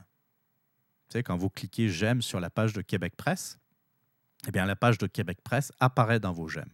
Après, il y a des, paramètres de sécurité qui peuvent, euh, qui empêchent ou non les gens de voir qu'est-ce que vous appréciez. Sur le cas, pour, la page d'Alexandre Bissonnette, bien, les paramètres étaient assez ouverts, c'est-à-dire que n'importe qui pouvait aller voir les pages appréciées par euh, euh, l'individu. Alors, quand on regarde les pages, j'aime, on voit que euh, Alexandre Bissonnette aime Donald Trump. Il aime Marine Le Pen. Et euh, bien des journalistes, pour pas dire la grande majorité, se sont arrêtés à ces deux pages, comme pour justifier ce qu'ils ont pu écrire dans, leur, euh, leurs euh, journaux en disant il s'agit d'un acte raciste anti-musulman. Peut-être même c'est un gars de droite ou d'extrême droite qui aurait agi. et on va revenir tantôt sur ce qu'a pu dire ce grand expert international, que dis-je, intergalactique, Michel Juno Katsuya. On y reviendra un peu plus tard. Euh, on dirait que ils étaient contents, les journalistes. Ah ah Donald Trump. Ha Marine Le Pen. On va pouvoir enfin fesser sur la droite. On sentait comme une sorte d'excitation chez certaines personnes. Regardez, euh, Marc Cassivi dans la presse qui, euh, qui pond un article euh, rempli de, de simplification, de pseudo-argumentaire, de bas étage. Mais c'est du Marc Cassivi. Le gars qui se prend pour quelqu'un d'autre, qui a une réputation d'imbuvable, d'un but de lui-même, mais qui se permettent de donner des leçons aux autres. Lui, il est en extase. Lui, là, c'est sûr qu'il était excité au possible de pouvoir enfin faire un article, puis s'en prendre aux radios de Québec, par exemple. Le fameux euh, Angry White Man qu'on euh, définit, l'auditeur, dans, dans, le sens qu'on définit l'auditeur de Radio X ou du FM 93 à Québec. C'est l'extase. Mais on va mettre Marc Cassivi sur le côté, à sa place de choix, c'est-à-dire dans l'égout. Il fait partie de cette presse poubelle, nauséabonde, qui euh, c'est toujours mieux d'ailleurs de pas trop y toucher. C'est ces gens-là qui, d'ailleurs, en passant, nous disent qu'il faut être respectueux des autres, qui disent qu'il faut s'aimer les uns les autres, qu'il ne faut pas euh, avoir un discours de haine, mais qui font exactement ce qu'ils dénoncent dans leurs articles. Ils font exactement ce qu'ils dénoncent. Intimidation, euh, insulte, haine, division alors qu'il faut rassembler. Euh, alors donc, les médias nous parlent que des deux pages Trump et Marine Le Pen. Puis, euh, vous connaissez à me connaître, je suis ni un fan de l'un ni un fan de l'autre, loin de là. Euh, quand on y va sur la page, ben, elle est plus disponible, la page d'Alexandre de, Bissonnette, il y a des moyens, on garde tout, Internet garde tout. Il y a des façons de, de récupérer des archives de, la page Facebook d'Alexandre Bissonnette. Quand on descend un peu la page des j'aime, ah oh, ben coudon. Il y a la page du Parti québécois qu'il aime. Il y a euh, la page euh, d'Agnès Maltais qu'il aime. La page euh, du Parti québécois de la circonscription de comment dire Louis Hébert, je pense. J'essaie de retrouver, j'avais fait une copie d'écran justement de cette partie, je l'avais mis sur euh, mon compte Twitter. On va regarder ça. Parti québécois de l'Université Laval. Il, euh, il aime trois pages officielles du Parti québécois, comme je vous disais, la page officielle du parti en tant que tel, Parti québécois de Louis, Louis Hébert et Parti québécois de l'Université Laval, plus la page d'Agnès Maltais. On pourrait rajouter la page de Mathieu Boccoté et la page de Génération nationale. Ça fait six pages de souverainistes très affirmés ou d'organisations souverainistes très affirmées. Et comme le disait euh, Dany euh, euh, sur, sur son compte Twitter également, j'ai d'ailleurs retweeté parce que je trouvais ça tellement bon. Si nous, podcasteur indépendant, blogueur indépendant ou euh, euh, site d'information alternative. On avait juste pris la partie où il était question du Parti québécois, puis d'Agnès Maltais, et puis qu'on s'était retourné euh, vers Jean-François Lisée, par exemple, en disant il était pas mal péquiste, hein, ce gars-là. Dans le fond, euh, c'est à cause de la charte des valeurs, c'est à cause du Parti québécois, du côté identitaire du Parti québécois, que dans le fond, il a voulu, euh, il est passé à l'acte. Mais pourquoi pas? Rendu là, si on met ça sur le dos, comme Amir Kadir, Amir Kadir, le jour même de l'attaque, qui nous dit que euh, Donald Trump est en partie responsable de l'attaque de la mosquée il n'a pas peur du ridicule, lui. Donald Trump, euh, pour reprendre euh, les, les, mots, les termes de Juno Katsuya, Donald Trump a du sang sur les mains. Ça fait quoi, une semaine, deux semaines qu'il est au pouvoir? Il a déjà une attaque à son actif contre les musulmans dans la ville de Québec. Ça aussi, c'est de la maladie mentale. Le gars, là, Amir Kadir, c'est sûr, il, persuadé que c'est ça. Là. Ce gars a un problème. Donc, c'est ça. Les médias choisissent, font du cherry picking, choisissent ce qui les arrange, ce qui colle un peu à leur argumentaire et ignorent le reste. Ben, si vous parlez euh, du fait qu'il aime la page de Donald Trump et puis de Marine Le Pen, il faut être aussi honnête intellectuellement. Ça aussi, c'est de, l'éthique.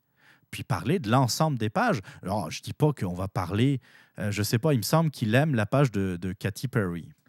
En plus, elle est de gauche. C'est pas. On parle pas de. Euh, comment qui s'appelle de Manson qui, euh, semble-t-il, en écoutant une, une tune des Beatles, Euh, excusez-moi. C'est embêtant, c'est tout. Qui, en écoutant une tune des Beatles, euh, dans le fond, l'avait motivé pour, pour en venir, comment dire, pour demander à ses acolytes d'aller tuer Sharon Tate, par exemple, dans, comment dire, en Californie. J'imagine mal Alexandre Bissonnette dire aux enquêteurs Ah, c'est en écoutant du Katy Perry que, dans le fond, j'ai eu l'idée de, rentrer dans la mosquée. Il faut, faut pas exagérer.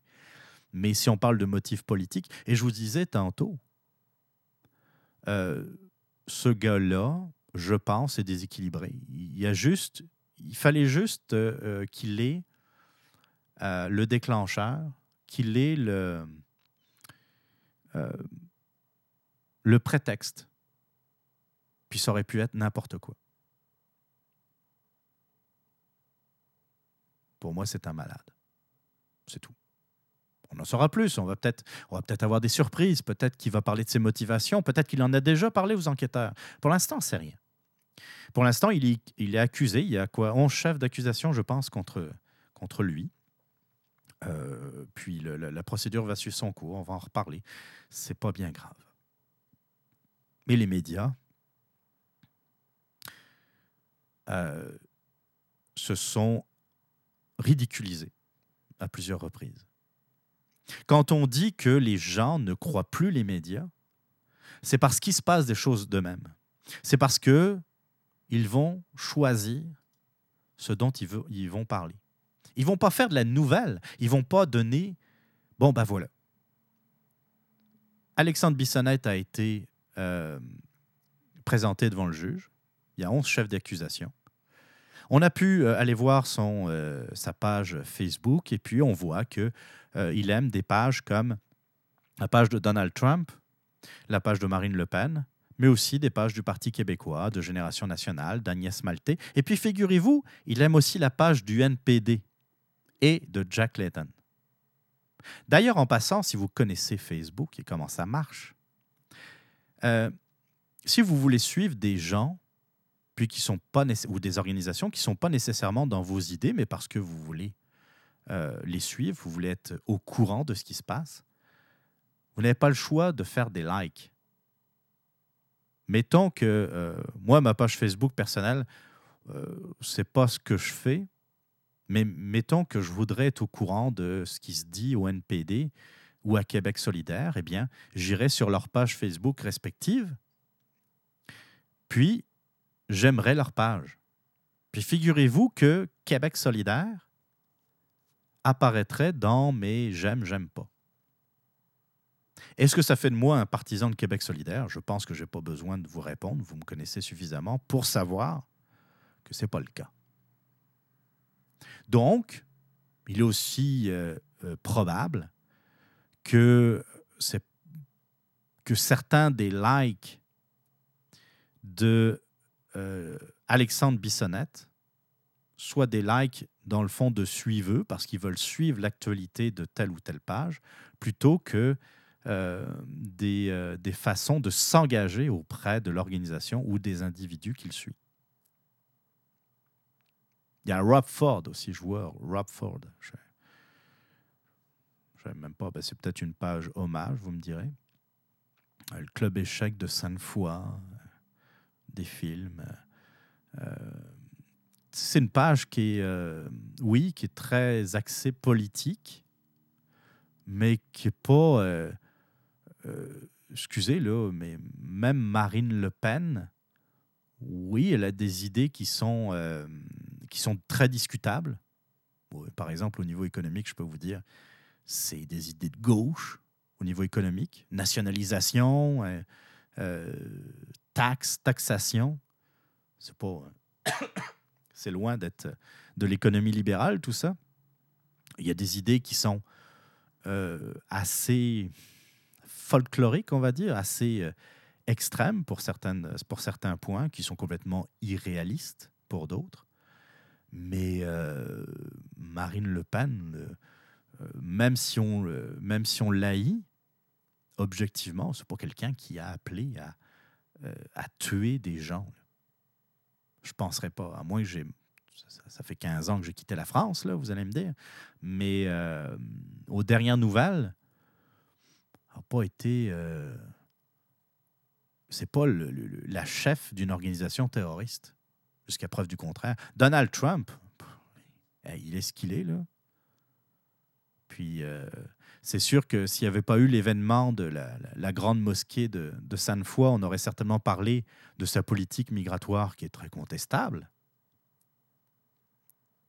Mais c'est pas non plus. Euh, euh, c'est pas Adolf Hitler comme j'entends parfois. Puis c'est normal, tu sais, que c'est normal. C'est habituel, on va dire plutôt, que les insultes fusent comme ça de même. On dirait que, d'ailleurs, je, pense que c'est Mathieu Boccoté qui en parlait à la radio la semaine dernière. Je, trouvais qu'il était. Tu sais, il voit souvent juste, c'est quelqu'un qui euh, il, faut, euh, faut absolument écouter parce que il apporte de très bons points. Et il disait à peu près, je n'ai pas, pas retenu toutes ces phrases et surtout tous ces mots, mais ce qu'il disait dans le fond, c'est que euh, quand on n'aimait pas quelqu'un maintenant, aujourd'hui, au 21e siècle, on faisait tout de suite la comparaison avec Adolf Hitler, comme si c'était la, seule référence qu'on avait en tête. On n'aime pas quelqu'un, ah, c'est Adolf Hitler. Ah.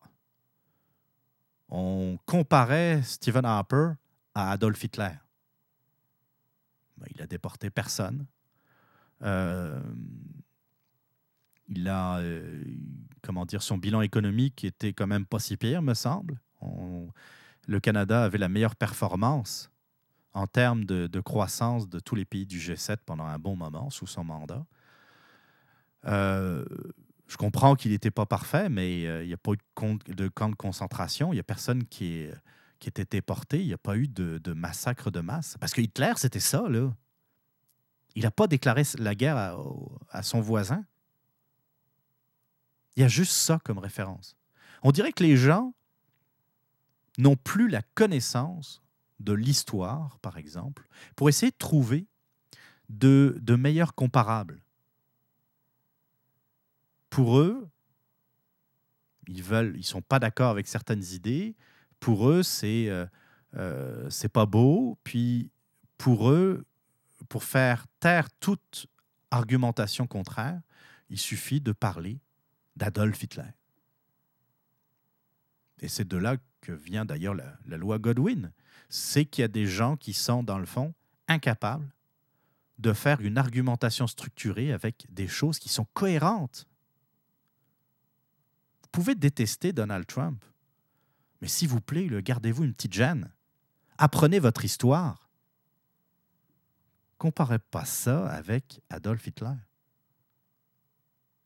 C'est-à-dire que moi, vu que je suis de droite, puis vu que, je sais pas, moi, j'aime pas Amir Kadir, ça va être Staline.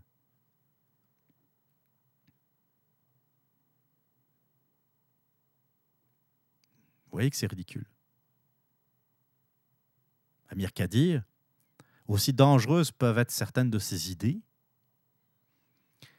me semble pas que dans son programme, euh, il ait envie de construire des goulags euh, sur le plateau Mont-Royal. Euh, il ne compte pas tuer tous ses opposants ou les emprisonner. Il a des idées qui sont extrémistes. Ce gars-là est à checker, je suis bien d'accord mais on est loin d'une menace imminente. Très loin d'une menace imminente. Essayez de garder le sang, du sang-froid, s'il vous plaît. Donc, oui, il aime des personnalités politiques qui sont, euh, euh, euh, qui ont des opinions qui sont un peu controversées. Voilà. Qui sont de fortes personnalités. Peut-être qu'il avait besoin de, d'être un peu, comment dire, d'avoir des guides forts. Je ne sais pas. Encore une fois, on suppose. Mais je ne vois pas la page de la meute, par exemple, ou euh, des Québécois de souche, ou euh, euh, d'organisations qui sont ouvertement. Je n'ai pas vu la page du Ku par exemple. Je n'ai pas vu la page de, je ne sais pas moi, des pages ou des sites internet White Power ou le pouvoir au blanc, ou je n'ai pas vu ça. Puis quand vous avez un gars, je vais vous parler maintenant de Michel Juno Katsuya, mon. Euh, comment dire Ma nouvelle référence dans le domaine du renseignement et, de l'antiterrorisme. Pour ceux qui ne connaissent pas Michel euh, Juno Katsuya, c'est un gars qui, euh, qui est un ancien de la GRC, qui était dans la Gendarmerie royale du Canada, et qui est passé au SCRS euh, qui est dans le fond l'agence de renseignement euh, du Canada. C'était pas. Oui, il y, a de l'espionnage là-dedans, mais lui euh, était plus une sorte d'analyste, était plus. c'était pas, c'était pas un espion. On est loin de James Bond, si vous voyez ce que je veux dire. il est à la retraite. Je sais pas, j'ai essayé de. J'essayais de retrouver son âge. Euh, il a une page Wikipédia en langue anglaise, mais qui donne très très peu d'informations. Euh, vous allez me dire, c'est un ancien espion, donc euh, bon, évidemment, c'est normal qu'on n'ait pas trop trop de détails. en tout cas, le gars est invité souvent à RDI, à quelques radios, pour parler de terrorisme en général, pour parler de renseignement de temps en temps. Et euh, vu qu'il y avait une attaque euh, terroriste à la Grande Mosquée de Québec, eh bien, on a invité euh, Juno Katsuya et il n'a pas hésité à dire que des, des, animateurs radio de la ville de Québec avaient du sang sur les mains. Si on parle d'animateurs radio de la région de Québec, on parle donc de radio parlée même si elles se sont multipliées dans les dernières années, les radios parlées à Québec, il n'y en a pas non plus 150. D'accord? Les radios parlées, il y a le FM 93, il y a Choix Radio X, euh, il y a Énergie qui s'est euh, greffé, qui est moitié, moitié parlé, moitié musique. Il y a euh, Boulevard. Puis bon, il y a Radio-Canada, mais je ne pense pas qu'ils étaient visés particulièrement. Alors je sais que les radios de Québec sont des radios d'opinion. On en a souvent parlé à cette antenne. Les gens sont payés pour donner leur, avis, pour donner leur opinion. Et puis, quand on parle des opinions en général dans ces radios, ce sont souvent des opinions de droite et de centre droit, même si, même si des gens de gauche sont régulièrement euh, invités et ont régulièrement l'occasion de débattre. Euh, par exemple, moi je connais plus Radio X que le FM 93, mais euh, regardez, Léopold Lozon, que je suis plus capable d'entendre, euh, qui en passant dit parfois des énormités, des mensonges, particulièrement lorsqu'il parle de l'Europe. C'est facile, hein, c'est loin. Euh, il doit penser dans, sa petite tête que les gens vont pas nécessairement vérifier. Mais moi, des fois, j'entends des affaires, puis je, bondis. Mais bon, ça, c'est une, autre histoire. Il y a Léopold Lozon, qui est chroniqueur à Radio X, figurez-vous. Il y a euh, Manon Massé, qui est régulièrement invité, euh, soit par Moret, soit par d'autres, pour exprimer ses idées. Françoise David a eu l'occasion d'ailleurs de, jaser également à Radio X oui, ils sont, euh, ils sont plutôt à droite. Oui, c'est une radio d'opinion, mais euh, ils ont toujours essayé de, faire, d'inviter les gens à, parler, euh, à parler. Et puis, je vous racontais un peu, parce que je voulais, aussi vous parler un peu de, de ça. Je trouvais ça intéressant. Moi, je reste à Montréal. J'ai toujours resté à Montréal, en tout cas depuis les 15 dernières années, depuis mon installation au Québec, en fait. Et puis, quand je suis arrivé à Montréal, évidemment, on parle, on fait des connaissances, et puis euh, vous me connaissez un peu, tu sais, je parle de mes opinions et tout ça, puis j'écoute un peu la radio, puis j'écoute. Euh, puis surtout, lorsqu'on vient d'arriver dans, euh, dans un nouveau pays, bien, comment dire, moi je serais tenté de dire ferme ta gueule, observe, écoute, puis euh, c'est ça qui va aider dans le fond à ton intégration.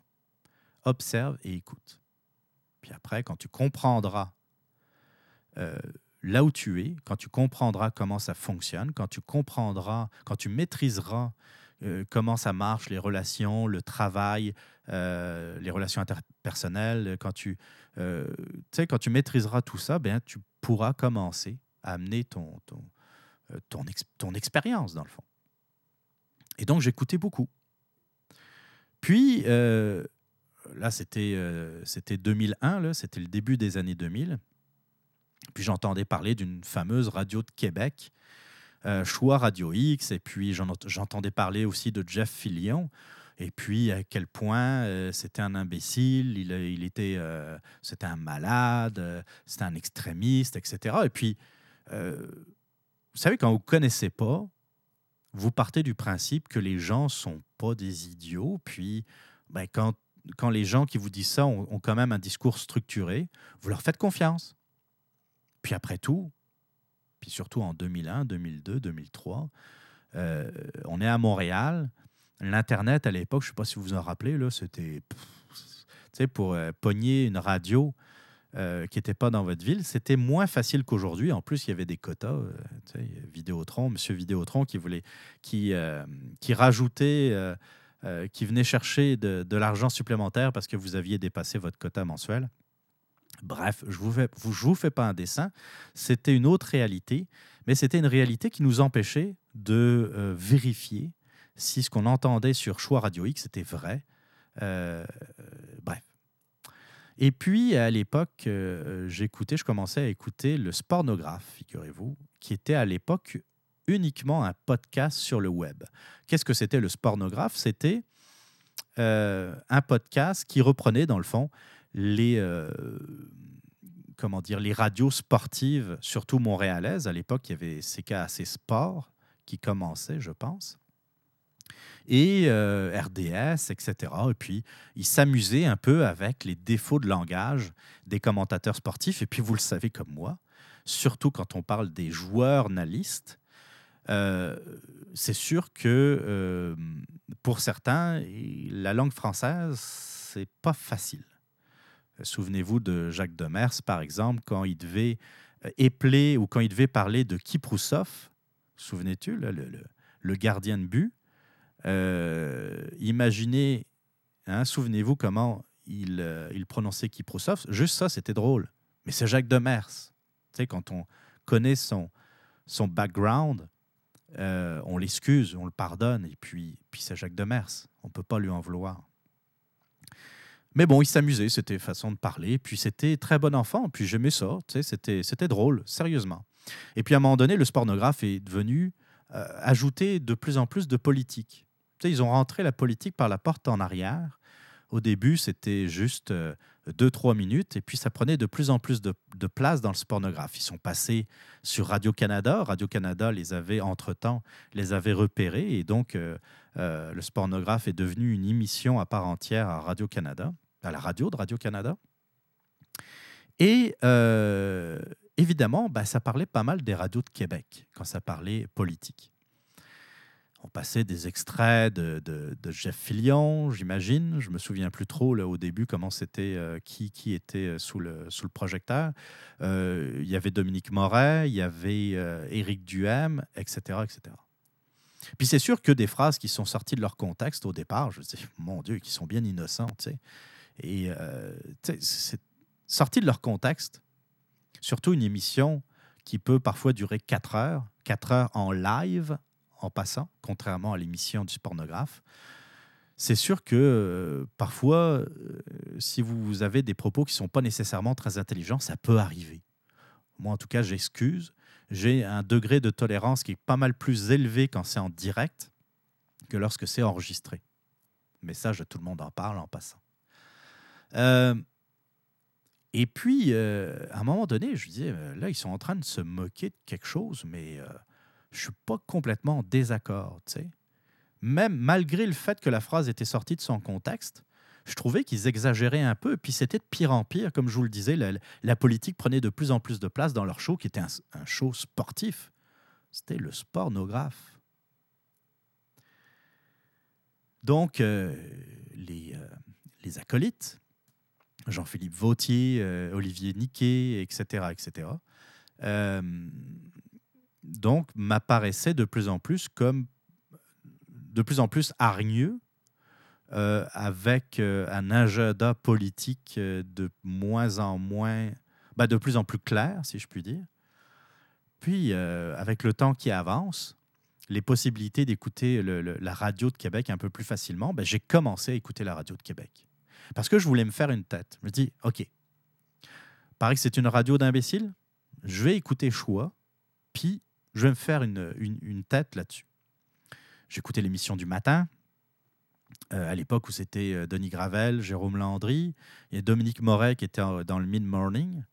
Et puis j'écoutais, j'écoutais, euh, ouais, je suis pas à 100% d'accord avec eux, c'est normal. Euh, il y avait même parfois des désaccords, mais ça se tenait. Il n'y avait rien, c'était pas l'extrémisme qu'on avait l'habitude de dépeindre à Montréal. On était très loin euh, du n'importe quoi, des gens qui étaient euh, à peine éduqués, paraît-il. Tu sais, il y, a, y a un, côté condescendant, souvent, lorsqu'on parle des radios de Québec, lorsqu'on est à Montréal, ah, ah, ils connaissent rien. Euh. C'est sûr que euh c'est pas c'est pas non plus des grands philosophes, mais ils sont pas payés pour ça. Ils sont payés pour donner une opinion, puis surtout une opinion qui représente l'opinion de ceux qui écoutent. Ce que fait plus Radio-Canada en passant. Radio-Canada euh, devrait avoir un discours beaucoup plus équilibré, c'est-à-dire un peu plus euh, je ne demande pas un équilibre parfait entre la droite et la gauche. Je rêve pas en couleur non plus.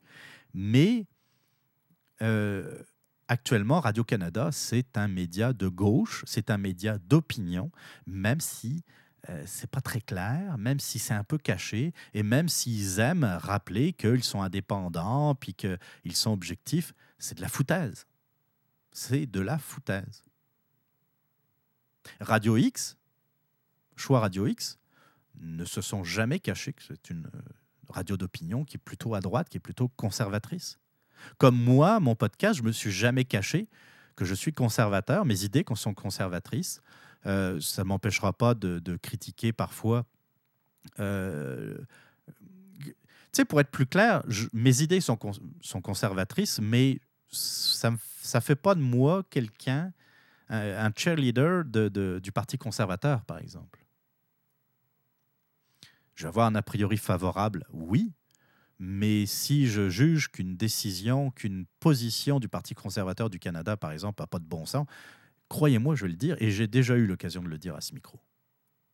J'ai l'honnêteté de m'afficher, d'afficher mes opinions au grand jour. J'ai l'honnêteté de dire qui je suis et qu'est-ce que je pense. Je m'attends de la même chose des journalistes pseudo-indépendants qui ne le sont absolument pas. On en a eu la preuve avec euh, les fameuses pages appréciées par euh, Alexandre Bissonnette.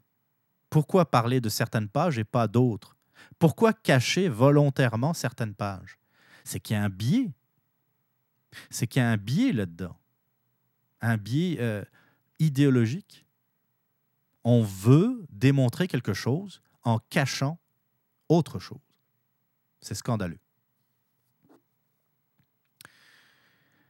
Et euh, tout ça pour vous dire, j'ai appris à apprécier les radios de Québec et en particulier Choix Radio X ben, grâce au spornographe, grâce à la gang de, euh, qui s'appelle aujourd'hui le, euh, La soirée est encore jeune. C'est assez ironique, vous ne trouvez pas? Mais c'est eux qui m'ont fait apprécier la radio de Québec et dire que effectivement, quand vous sortez des phrases de leur contexte, ça peut avoir un autre sens replonger dans le contexte. Je vais vous citer un autre exemple. À un moment donné, Dominique Moret, lorsqu'il était au mid-morning, grosse tempête de neige. Je pense que c'était le mois de décembre ou le mois de janvier. Énorme tempête de neige à Québec. Puis, euh, ça neigeait. C'était de la grosse neige. Et là, il y avait des cyclistes qui, euh, ben, qui utilisaient leur vélo en pleine tempête. Et euh, à l'émission du matin, Denis Gravel et Jérôme Landry en avaient parlé. Ils avaient dit ça n'a pas de sens on voit, donc ça avait commencé à 5h30 le matin, parce que l'émission commence à l'émission du matin commence à 5h30. Dès 5h30, euh, Denis Gravel et Jérôme Landry dénonçaient le fait qu'il y a des inconscients qui utilisaient le vélo en pleine tempête de neige, alors que les voitures elles-mêmes avaient de la difficulté à circuler. Puis entre vous et moi, là, le vélo en pleine tempête de neige, faut être un peu inconscient. il y avait des gens qui, euh, euh, qui, comment dire, qui tenaient à peine debout sur leur vélo. Donc, il y a peut-être des voitures qui, euh, qui, essayaient de les éviter, qui peut-être se mettaient dans des situations à risque à cause de ça. Il y a même quelqu'un qui avait appelé, bon, ça c'est, c'est un oui-dire, on ne l'a pas vérifié, mais qui, qui, euh, affirmait avoir vu un, euh, comment dire, une, une, dame avec son, son enfant en arrière sur son vélo en pleine tempête de neige. Je comprends qu'il y a des gens qui n'ont pas trop les moyens de, euh, comment dire, d'avoir des voitures ou de, mais à un moment donné, là, vous mettez votre vie en danger. Donc, euh, l'émission du matin en parle, et puis, euh, pas Denis Gravel, mais Dominique Moret, en prenant la suite de l'émission du matin, embarque sur le même sujet en disant effectivement, j'écoutais l'émission du matin, j'écoutais Denis et Jérôme, et ça n'a pas de bon sens. Puis appelez-moi. Et puis là, il l'avait peut-être, il l'avait peut-être échappé. Et d'ailleurs, c'est le premier euh, à le reconnaître. Il commençait à dire klaxonnez-les, klaxonnez les, euh, les gens qui sont en, bicyclette. Et puis lui, c'était euh, euh Onk Cyclist. Il disait, ouais, Onk Cyclist. Puis tu as, même du monde qui, qui appelait en onde, puis tu entendais le klaxon en arrière, en disant, hey, j'en vois un, et puis, net, net, et il klaxonnait en arrière. C'était pas fort, c'était pas l'idée du siècle. Encore une fois, il l'a reconnu. Et ça, sorti du contexte, c'est sûr qu'il passe pas, il passe pas pour un champion. Mais en même temps, la situation, grosse tempête à Québec, euh, des cyclistes, la situation était en elle-même ridicule. Bon, le temps passe. On est genre, je me souviens plus exactement du mois, mais c'est aux alentours du mois de mai-juin. Émission du Spornographe. Et vous avez donc un des, euh, je ne sais plus qui c'était, Olivier Niquette ou, ou euh, Jean-Philippe Vautier ou un autre, qui parle de Dominique Moret et de la fameuse émission. Il passe des extraits d'ailleurs de l'émission où on klaxonne des cyclistes euh, pour leur faire peur, pour les effrayer dans le fond. Mais là, ils sont très habiles. Dans aucun extrait qui passe, il est fait mention de la température. C'est-à-dire, dans aucun extrait qui est passé, on parle du fait qu'il y a une tempête de neige, qu'on est en plein hiver, qu'il y a des vélos qui circulent sur la neige. À aucun moment. Quand vous ne, si vous n'avez pas entendu l'émission originale, vous pouvez penser que ça a été enregistré la semaine dernière, euh, en plein mois de mai, qu'il faisait beau, à la limite il pleuvait, parce qu'à un moment donné, je pense que euh, dans l'extrait, euh, Dominique Moret parle de la température, mais il dit juste, avec cette température, ça n'a pas de sens de circuler en vélo. Toi, il ne parle pas de la neige, il ne parle pas de l'hiver. Quelqu'un qui n'a pas entendu l'émission, je vous assure qu'il n'a aucun moyen de savoir que c'est une émission qui a été enregistrée plusieurs mois auparavant en pleine tempête de neige.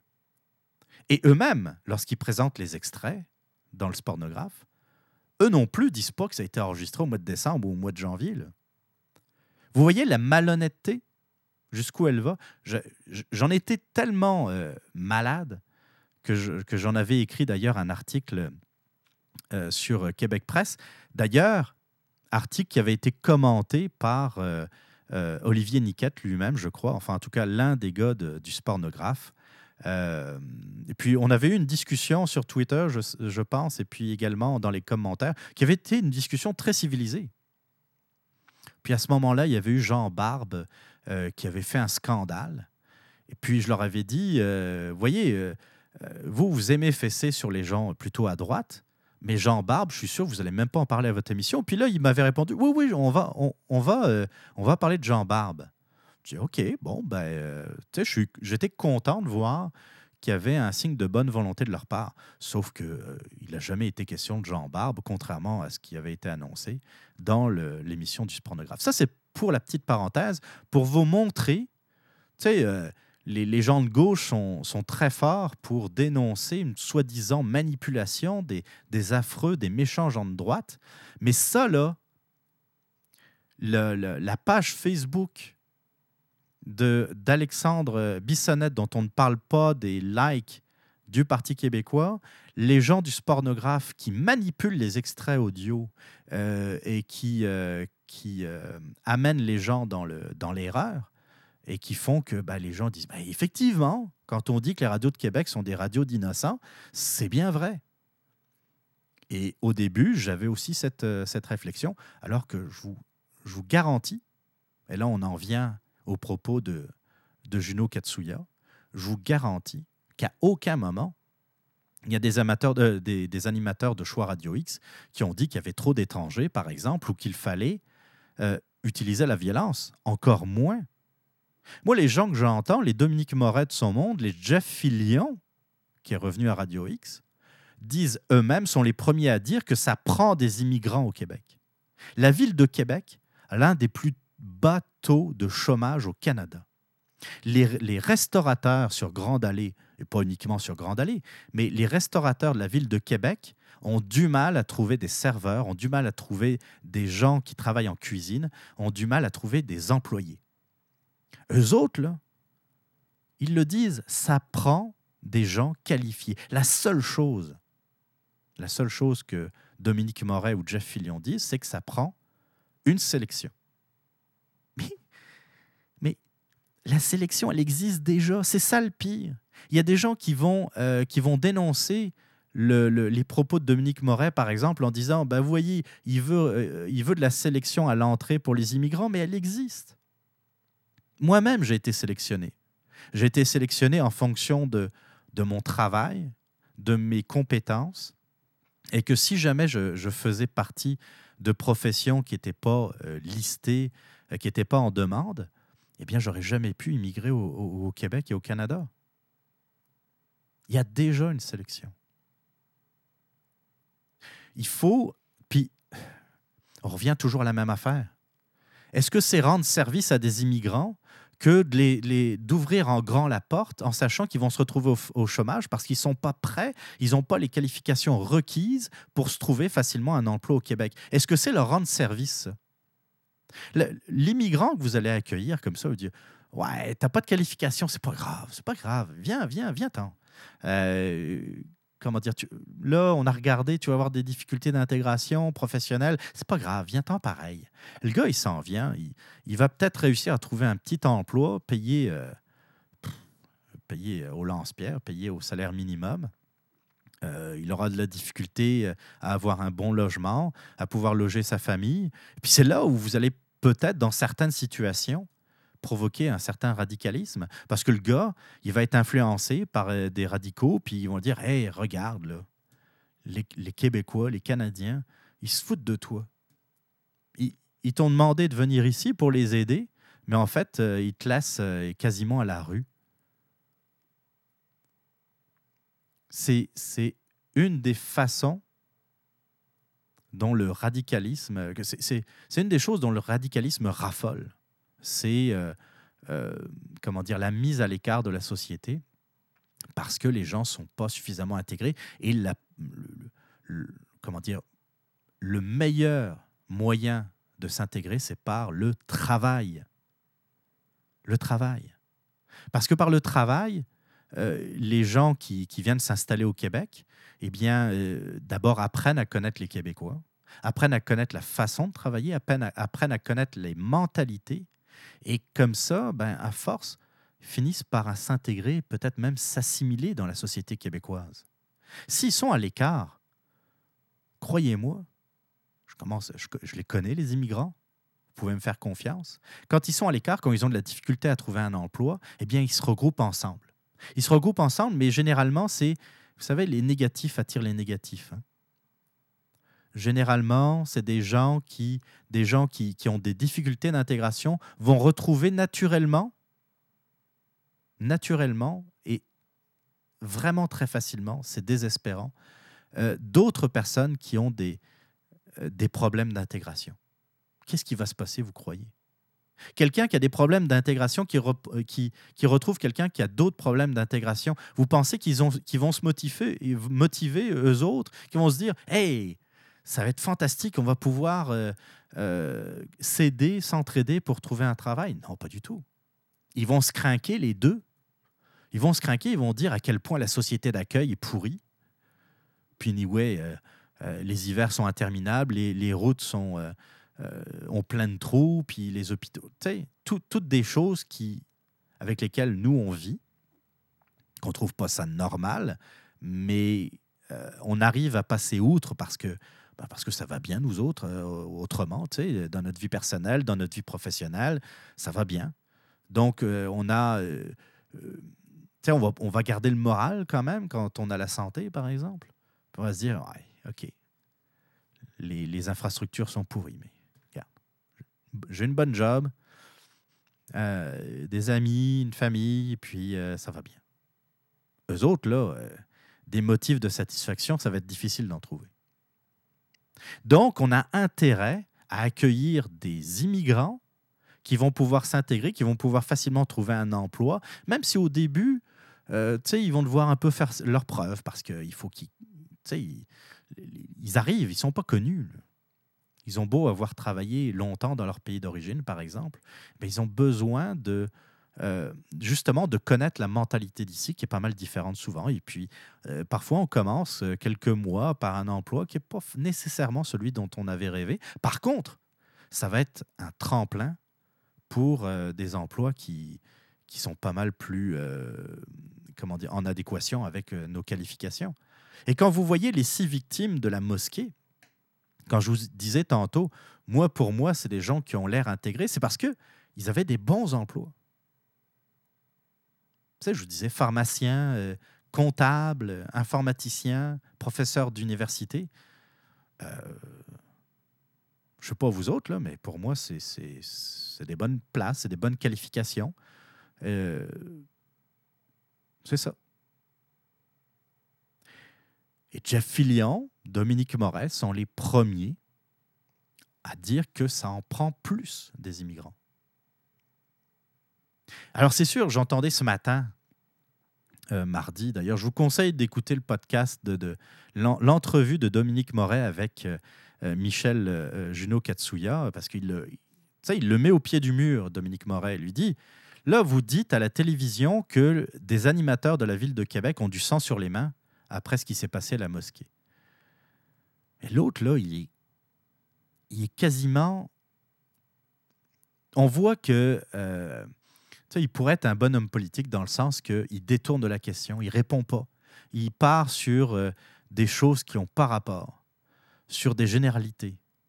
Euh, Morel lui dit, mais sortez-moi des bons exemples, des vrais exemples d'incitation à la haine, par exemple, d'incitation à la, à la violence que vous avez pu entendre sur les radios de Québec. Il est incapable d'en sortir.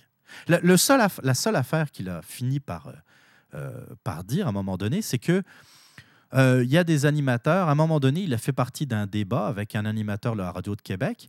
L'animateur disait que ça prend plus de contrôle, euh, plus de comment dire, des contrôles plus sévères pour les immigrants syriens et qui pourrait y avoir des problèmes avec certains immigrants syriens au Canada qu'on accueillait.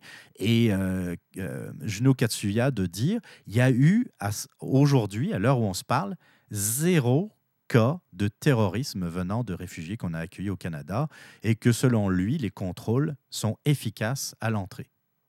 Bon. Là, là-dessus, il y a beaucoup de choses à dire. La première chose, c'est que oui, effectivement, il a tout à fait raison. Il n'y a absolument eu, euh, à l'heure actuelle, aucune attaque terroriste ou aucun problème, aucun incident notable euh, impliquant des réfugiés syriens, par exemple, ou des réfugiés irakiens qui sont arrivés sur le sol canadien depuis qu'on les accueille. Ça, c'est vrai. Ça, c'est la, vérité de, de, Katsuya. L'affaire, la première chose qu'on peut dire là-dessus, c'est que pour l'instant, euh, l'accueil de ces, euh, de ces réfugiés est trop récente. Ça prend Euh, on en reparlera dans 5 ans, on en reparlera dans, dans 10 ans. Et euh, oui, pour la très grande majorité de ces réfugiés, ça va très bien se passer, il n'y a aucun problème. Puis oui, effectivement, il y a, il y a euh, une sélection qui est quand même efficace, sauf que. Sauf que, ben, comment dire, l'actualité, on est quand même obligé de la prendre en considération. On est quand même obligé de prendre en considération que, par exemple, il y a des événements qui se sont passés en Europe et qui ont impliqué des réfugiés. Vous avez des doutes? Les trois personnes qui se sont fait sauter autour du Stade de France euh, le jour, le 13 novembre 2015, lors de l'attaque du Bataclan, c'était trois réfugiés, ou en tout cas, on a, eu, on a toujours, les, autorités ont beaucoup de mal à, les identifier formellement, mais ce que l'on sait, c'est qu'ils sont passés par la Grèce et qui venaient de Syrie euh, et qu'ils avaient le statut de réfugiés lorsqu'ils ont, euh, euh, sont entrés sur le territoire de l'Union européenne. À Cologne, à Cologne, pas cette année, mais l'année dernière, le, 31 décembre, au moment du, passage à la nouvelle année, il y a eu plus d'un millier d'agressions sexuelles. Alors ça va de attouchement jusqu'à des viols. Euh, à Cologne lors des célébrations de la nouvelle année. Et euh, il y a eu euh, plusieurs centaines d'arrestations. De mémoire, il y a à peu près eu 200 arrestations. La majorité, c'était des gens qui avaient le, statut de réfugiés en Allemagne. Je comprends que la, le, comment dire, l'entrée en Europe peut se faire beaucoup plus facilement que l'entrée au Canada. Je suis complètement d'accord avec ça. Ça nous, ça nous protège, mais il ne faut pas se sentir 100% protégé. L'État islamique lui-même dit que euh, parmi les réfugiés, il y a des milliers de djihadistes. Alors, sans doute que les, chiffres sont gonflés, mais contrairement à Al-Qaïda, quand, euh, comment dire, quand l'État islamique dit des choses, en général, c'est vrai, ça s'est vérifié l'État islamique disait qu'ils allaient attaquer des, euh, pays occidentaux. Euh, ça a été le cas à plusieurs reprises en passant. L'État islamique a dit qu'il fallait renverser des gens en voiture si on n'avait pas d'armes. Il fallait rentrer dans des salles de spectacle, de cinéma, de théâtre pour euh, faire des, des, assassinats de masse.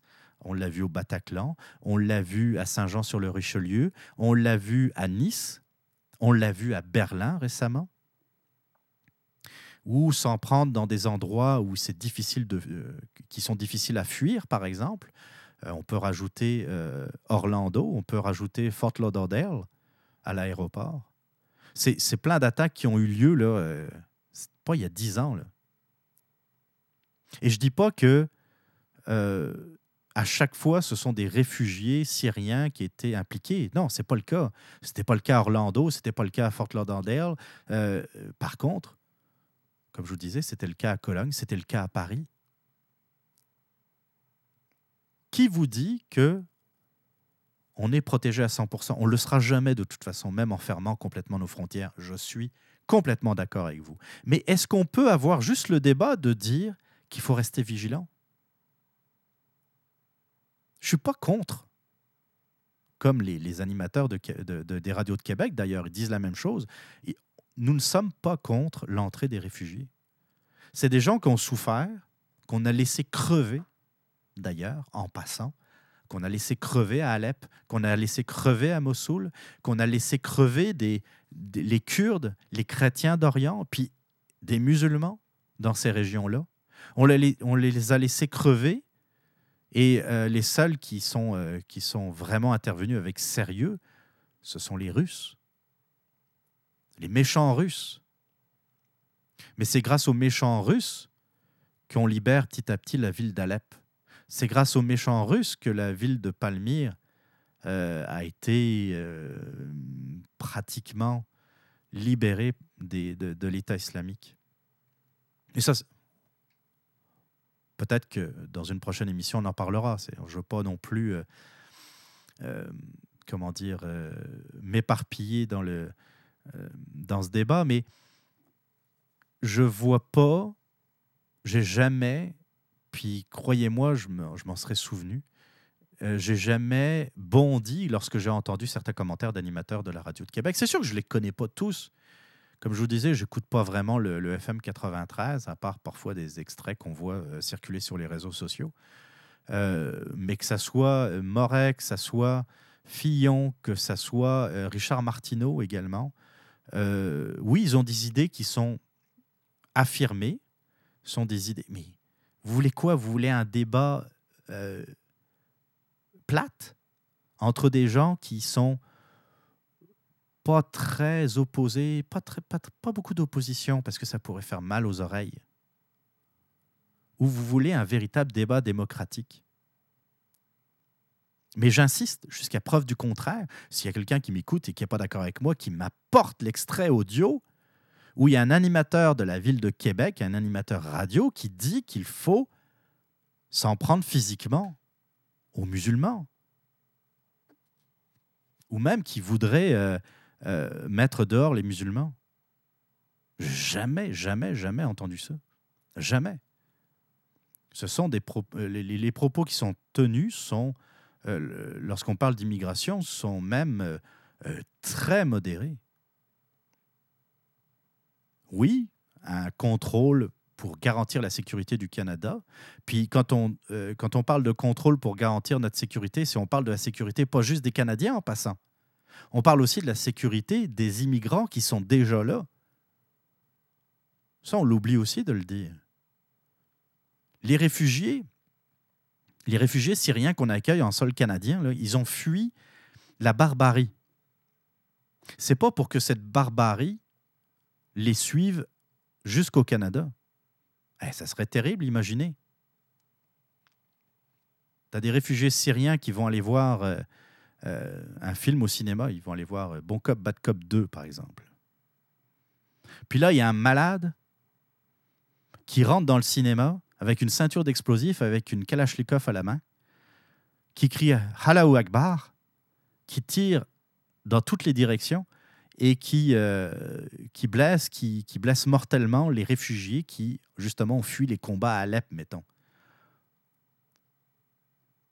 ne trouverais pas que ça, serait un peu terrible? C'est sûr qu'on jase, c'est sûr que c'est vraiment hypothétique ce que je dis. Là. Je dis pas que ça va arriver. Mais on s'entend qu'on est maintenant dans une nouvelle ère où il va falloir s'adapter à une nouvelle réalité. Puis c'est là où, euh, où je veux en venir, où je veux finir avec euh, euh, où je veux finir cette émission, parce qu'on pourrait, on pourrait jaser, jaser très, très longtemps de, de, ces événements. On va parler des conséquences de l'attentat. Puis, euh, regardez un peu le monde. Je, vous ai, je vous ai parlé tantôt des événements qui s'étaient qui s'étaient produits récemment en Occident. C'est sûr qu'il y a des événements qui se produisent tous les jours en Syrie. Euh, il y a des événements qui se produisent tous les jours en Irak, euh, dans des pays qui, euh, malheureusement, passent un peu sous le radar pour plein de raisons. On ne reviendra, reviendra pas là-dessus. Mais il y a eu Charlie Hebdo, il y a eu le Bataclan, il y a eu l'attaque de Nice, il y a eu Saint-Étienne du Rouvray, le prêtre qui a été assassiné. Il y a eu des policiers dans la région parisienne qui ont été tués chez eux. Tout ça au nom de euh, l'État islamique. Il y a eu les attentats de Berlin dans le marché de Noël. Il y a eu les agressions euh, de masse à Cologne, même si l'événement n'est pas directement relié à l'État islamique. Mais, tu sais, on parle d'agressions de femmes multiples euh, dans, un, dans un secteur bien précis. Tu sais, il y a une coordination là-dedans. Et quand on parle de coordination, bien, on, parle d'actes de terreur. Euh, Fort Lauderdale, Orlando, euh, il y a aussi euh, le couple là qui, s'en était pris dans un comment dire dans une maison de retraite. Je, pense à, San Bernardo, c'est ça. Hein? C'est on l'a oublié hein, cette affaire-là. Ça en fait partie. Saint-Jean-sur-les-Richelieu, Ottawa, l'attaque euh, contre le Parlement. Qu'est-ce qu'il y a eu encore comme événement? Euh, tu sais, dans une période très récente, on voit qu'il y a une multiplication des, attaques. Euh, on, on, le voit en Europe depuis de nombreuses années déjà. C'est que la police euh, et l'armée est de plus en plus présente, en tout cas dans les lieux publics, dans les aéroports, dans les gares, euh, dans les gares ferroviaires, dans les gares routières. l'armée est omniprésente dans les stations de métro également. on parlait de la protection des lieux de culte à Québec après les, attaques de l'attaque de dimanche plutôt.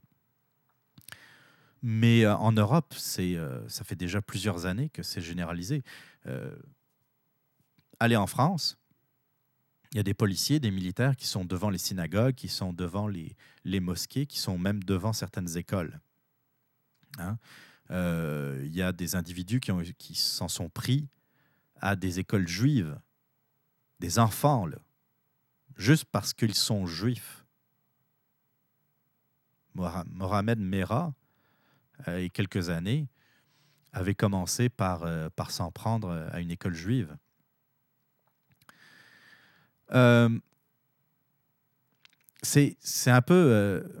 J'avais choisi avec un ami d'ailleurs. J'ai choisi avec un ami hier. Et je lui disais l'avantage que j'ai, moi, sur vous, en tant que Français, puis c'est un avantage, mais ce n'est pas un, en fait, c'est que, euh, en tant que Français, en tant qu'Européen, on est déjà passé par ce genre de choses. On sait comment ça marche. Euh, on sait à quoi ça ressemble et on sait vers où on s'en va, malheureusement. Malheureusement.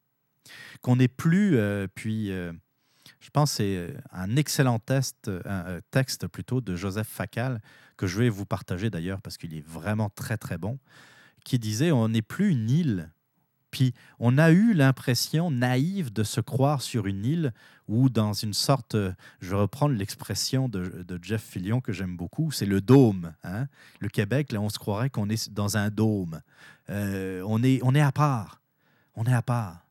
Non, non, on n'est pas en Amérique du Nord, on n'est pas au Canada, on est, c'est le Québec. C'est que c'est un, continent à lui tout seul. Et on a cette impression, on est toujours surpris. Euh, ça, c'est Facal qui dit ça. On est toujours surpris de quoi ça arrive au Québec? Ça nous arrive à nous? C'est comme s'il y avait une sorte de naïveté qui nous disait que non, non, on est, on est tellement gentils, nous autres. On n'a fait de mal à personne. On ne peut pas s'en prendre à nous? C'est une naïveté qui n'a pas de bon sens. Les gens qui s'en prennent euh, aux personnes qui étaient, par exemple, dans la salle de spectacle au Bataclan, ils s'en prenaient pas à eux parce qu'ils aimaient le rock metal.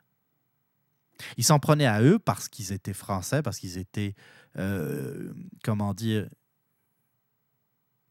parce que ce n'étaient pas des représentants de l'État islamique, parce qu'ils voulaient propager les terreurs. Les, intégristes, les terroristes s'en prennent à nous pour ce que l'on n'est, pas pour ce que l'on fait. C'est ça la, grande différence. Euh, puis c'est sûr que dans le cas de l'attaque de la mosquée, c'est différent. On ne parle pas de l'État islamique, là. Je ne penserais pas. On n'est pas à l'abri d'une surprise. Mais euh, à l'heure actuelle, je le répète, mardi 31 janvier 2017, pour l'instant, il n'est pas question de parler d'actes terroristes islamistes, mais plutôt d'un acte d'un déséquilibré qui voulait s'en prendre aux musulmans. Pour quelle raison? On le saura plus tard, sans doute. Mais c'est un, acte d'un déséquilibré. C'est certain.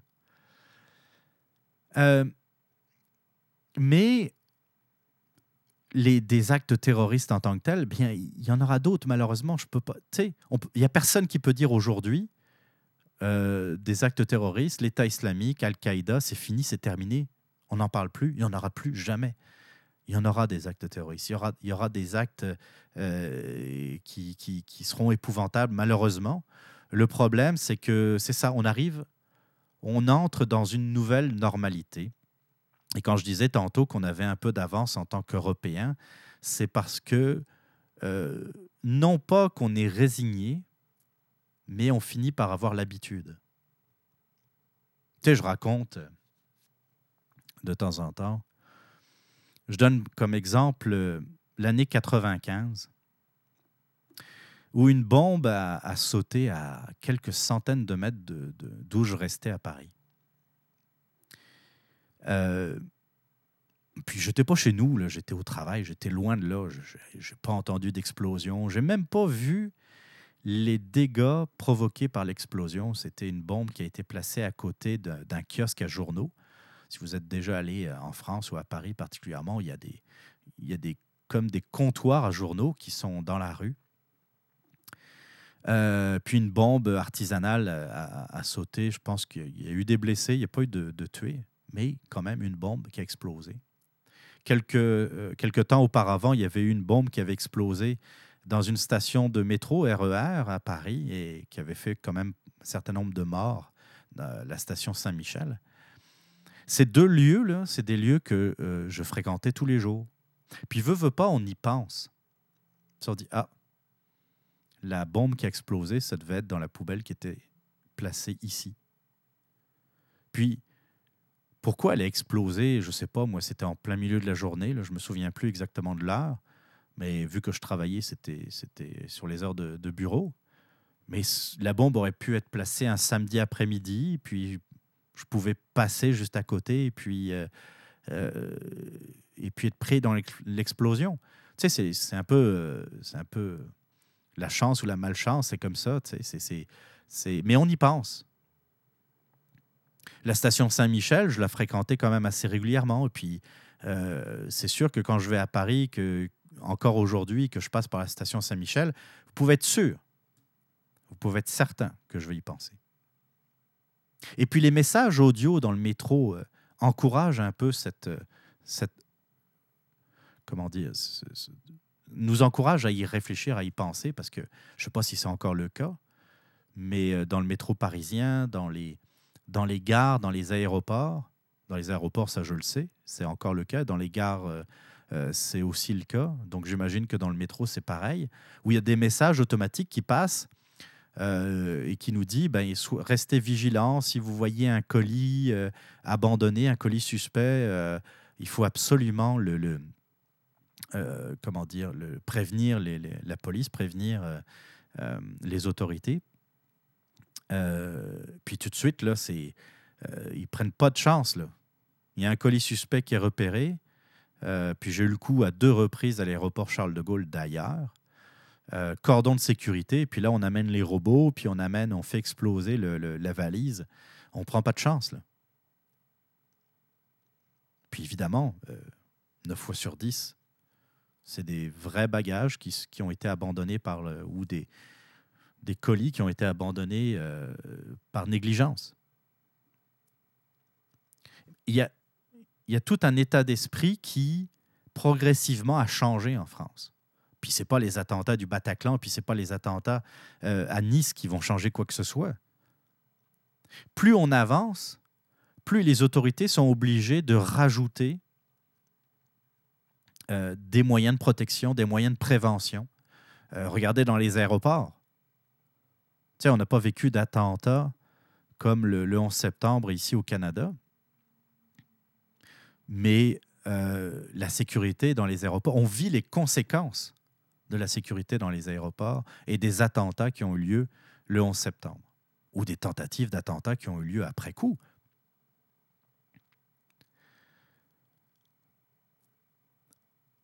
Il y a, euh, je pense que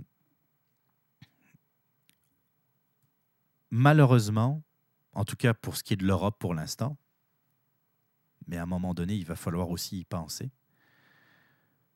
que l'Europe, et en particulier la France, l'Allemagne, vont avoir deux choix, deux choix d'avenir.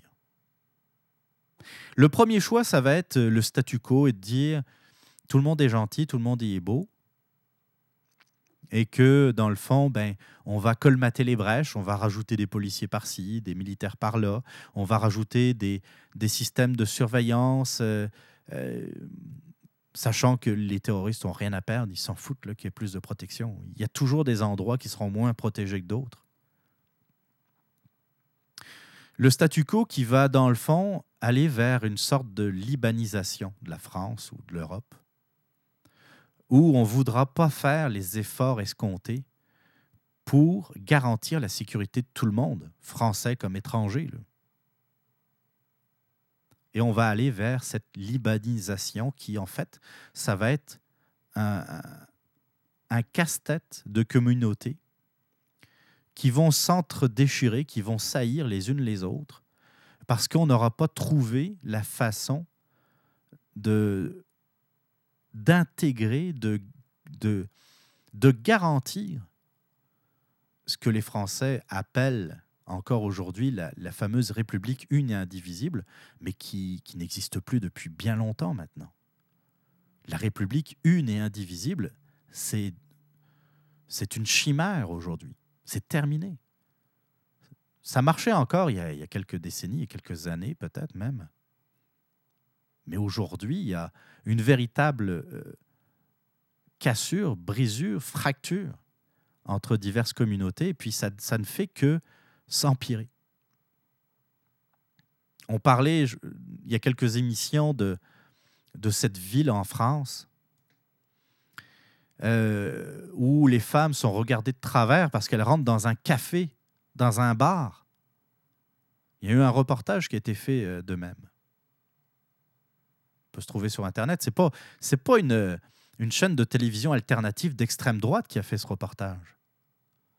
C'est une chaîne publique d'information, puis qui a démontré, qui a montré, qui a montré, qui a prouvé par des faits que des femmes en France, dans une ville française de la région parisienne, ne pouvaient pas sortir dehors sans se faire regarder de travers. Alors il y a euh, cette poursuite de libanisation de la, France ou de l'Europe, ou l'autre choix, c'est l'israélisation de l'Europe. Alors qu'est-ce que j'entends par israélisation de l'Europe? C'est-à-dire que euh, Israël n'a pas eu le choix à un moment donné, mais eux, c'était vraiment vital, de se protéger. Euh, quand euh, Israël a été créé après la Seconde Guerre mondiale, euh, et encore aujourd'hui, tous les voisins, tous les voisins d'Israël veulent la disparition d'Israël. Parfois, c'est n'est pas dit exactement comme ça. Euh, avec les années, ça s'est un peu apaisé, par exemple avec l'Égypte. Mais il y a des gens qui, euh, ben, comme, le Hamas ou comme le Hezbollah, leur, dans leur statut, le premier article, c'est jeter les Juifs à la mer c'est la disparition, c'est la destruction de l'État d'Israël. C'est dit de même, la destruction de l'État d'Israël.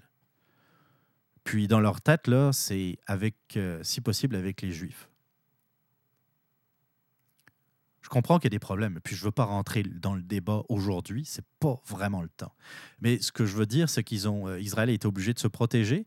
Il y a eu, euh, comment dire, dans le passé, il y a eu des vagues d'attentats. Aujourd'hui, on voit que même s'il y a encore des, agressions, parfois, que ce soit au couteau, euh, récemment, il y, a, un truck qui a foncé sur des, sur des cadets euh, qui attendaient le, bus. donc, c'est ça, il y a encore des, des problèmes, mais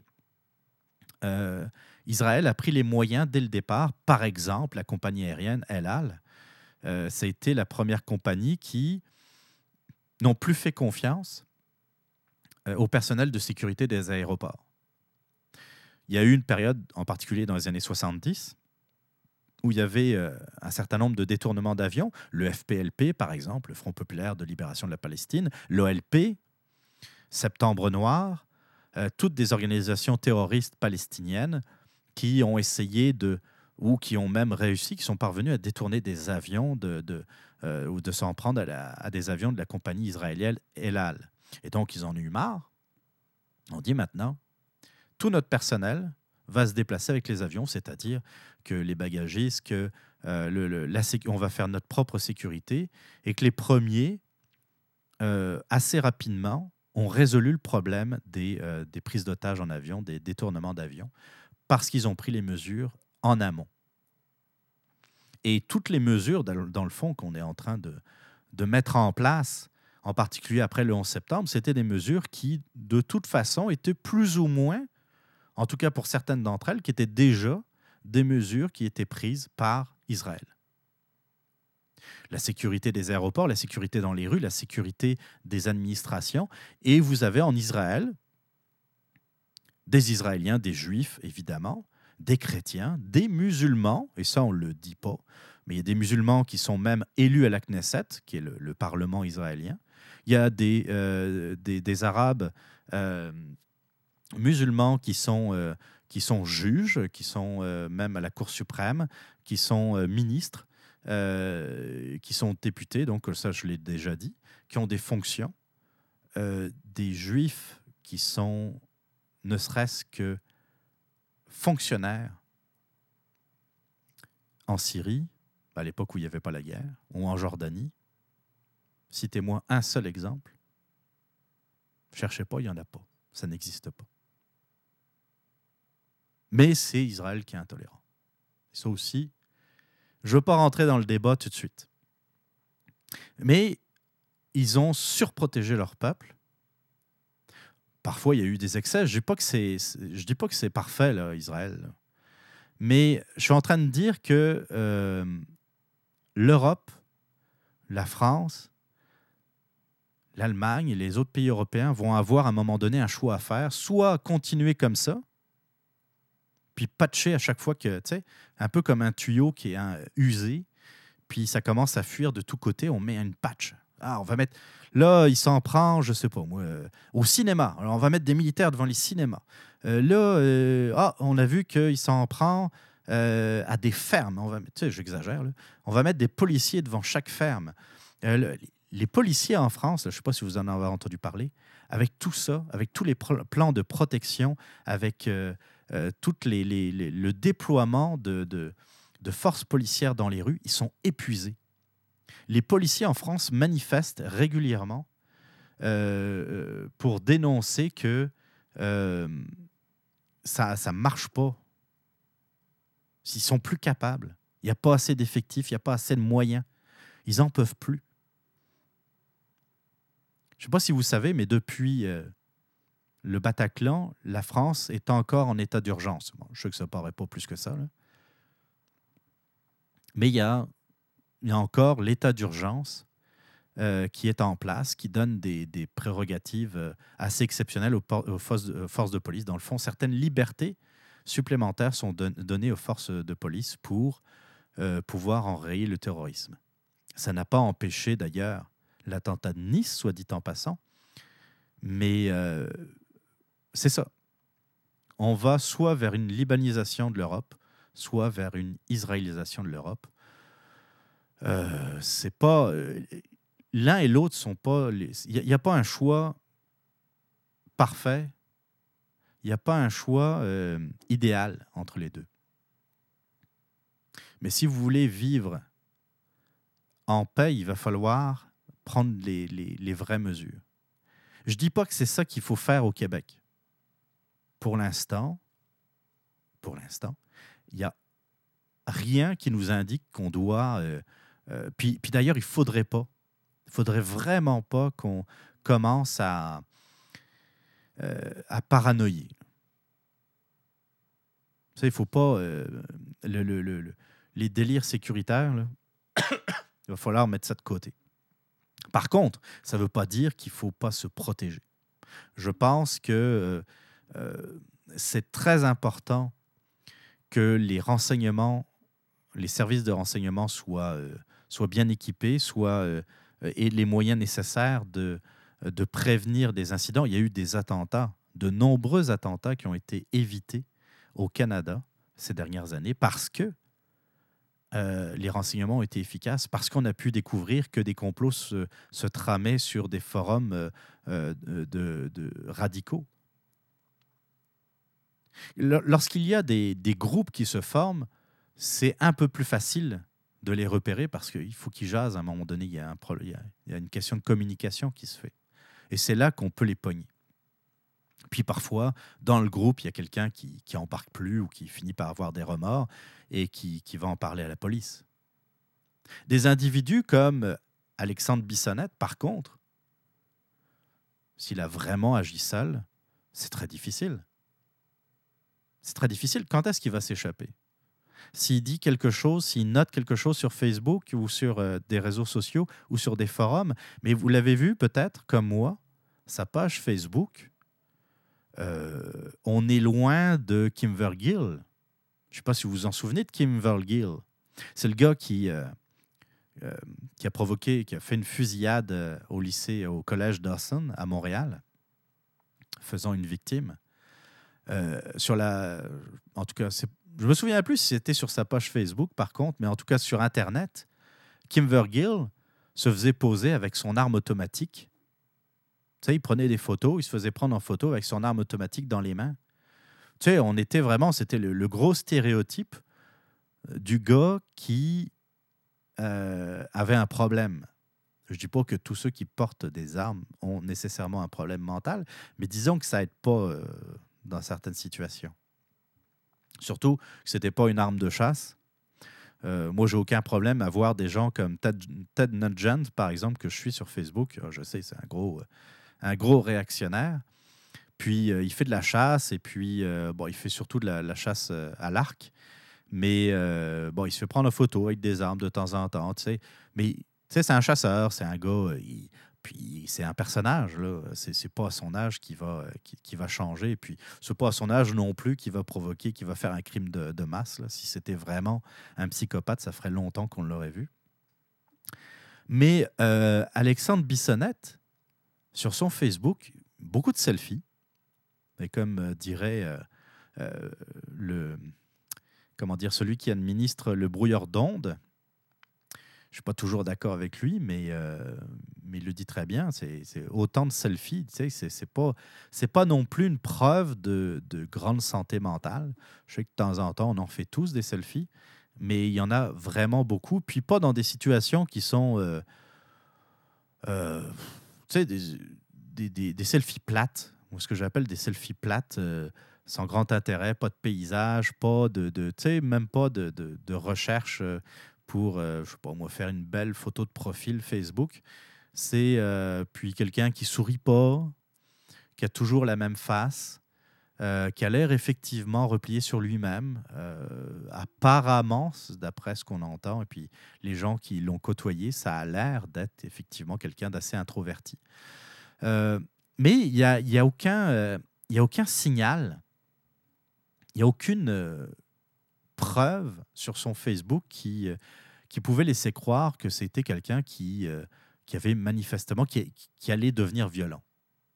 Vraiment pas d'ailleurs. Moi, le, euh, quand j'ai fait une recherche Alexandre Bissonnette, puis quand je suis tombé sur son profil, je dis non, ça ne doit pas être lui. Ça doit pas être lui. 27 ans, d'ailleurs, il, il, fait début vingtaine sur ses photos, peut-être 24-25 ans, grand max. Euh, ça a l'air d'être, euh, d'être encore le, le, le, petit, euh, petit gamin, petit ado, sans histoire, qui, comme je vous le disais tantôt, est membre d'un club d'échecs. c'était peut-être l'affaire la, plus violente que j'ai vue sur son Facebook. Là. Ah non, il y avait Donald Trump aussi, je le sais. Ah. non, je niaise. Mais, euh, mais rien, rien de. apparemment, j'écoutais à Radio X quelqu'un qui voulait pas s'identifier, qui apparemment connaissait Alexandre Bissonnette un peu. Ce n'était pas son chum, mais c'était euh, c'était une connaissance. Et puis, euh, qu'est-ce qu'il disait? C'était c'est quelqu'un qui, était, qui est très intéressé par les phénomènes de radicalisation, puis, puis il a l'air de connaître ça. Et puis il disait, euh, j'avais beau jaser avec lui, jamais j'ai pas vu le moindre. Euh, tu sais, les, gens qui ont un. Comment dire Qui ont un problème avec quelque chose, avec. Euh, avec, avec certaines personnes, avec une communauté, avec, je sais pas moi, les gays, avec les, les, les, Noirs, avec les Asiatiques, avec les Juifs. Ils vont souvent revenir là-dessus. Tu sais, c'est une obsession pour eux. Ils essayent quand même de la cacher, mais tu finis quand même par t'apercevoir qu'ils reviennent souvent sur le même sujet. Et euh, comme disait donc cette personne, il disait, je n'ai pas vu euh, tu sais, il avait des idées, il avait euh, parfois des commentaires qui étaient peut-être un peu. qui, étaient. pas, qui n'allaient pas vraiment dans le sens que, que je pensais, qui étaient peut-être pas nécessairement extrémistes, mais. Tu sais, bref. Mais n'y avait pas de. Comment il disait De signaux faibles, de, faibles de, radicalisation.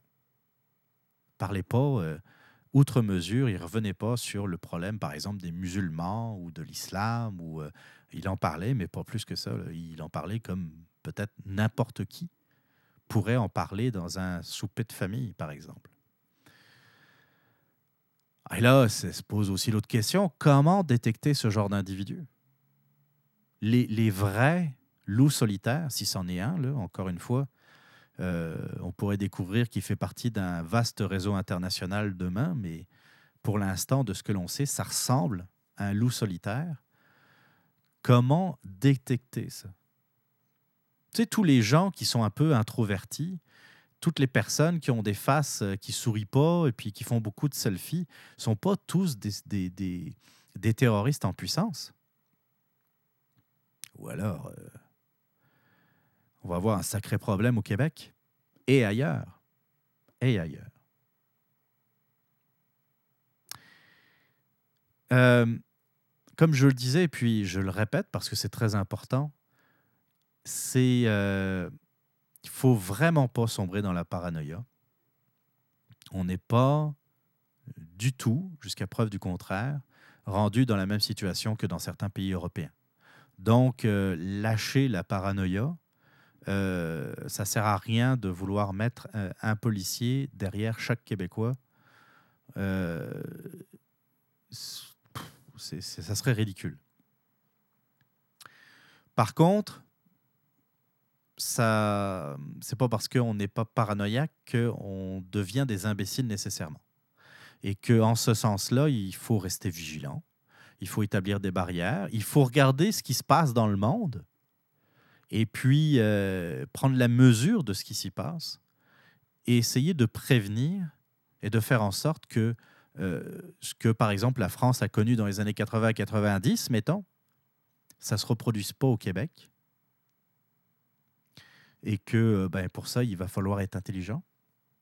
Il va falloir être, être dur, mais juste. C'est-à-dire que euh, nous sommes ouverts, nous voulons accueillir des immigrants. C'est pas moi qui, vais vous dire le contraire anyway. Hein. Mais que d'un autre côté, euh, il va falloir montrer pas le blanche. Il va falloir peut-être être un peu plus patient. Je sais que c'est euh, les, procédures migratoires, d'immigration, c'est pas le genre de procédure qui, qui s'est raccourci, bien au contraire. Je me souviens que j'ai eu mon visa en à peine six mois.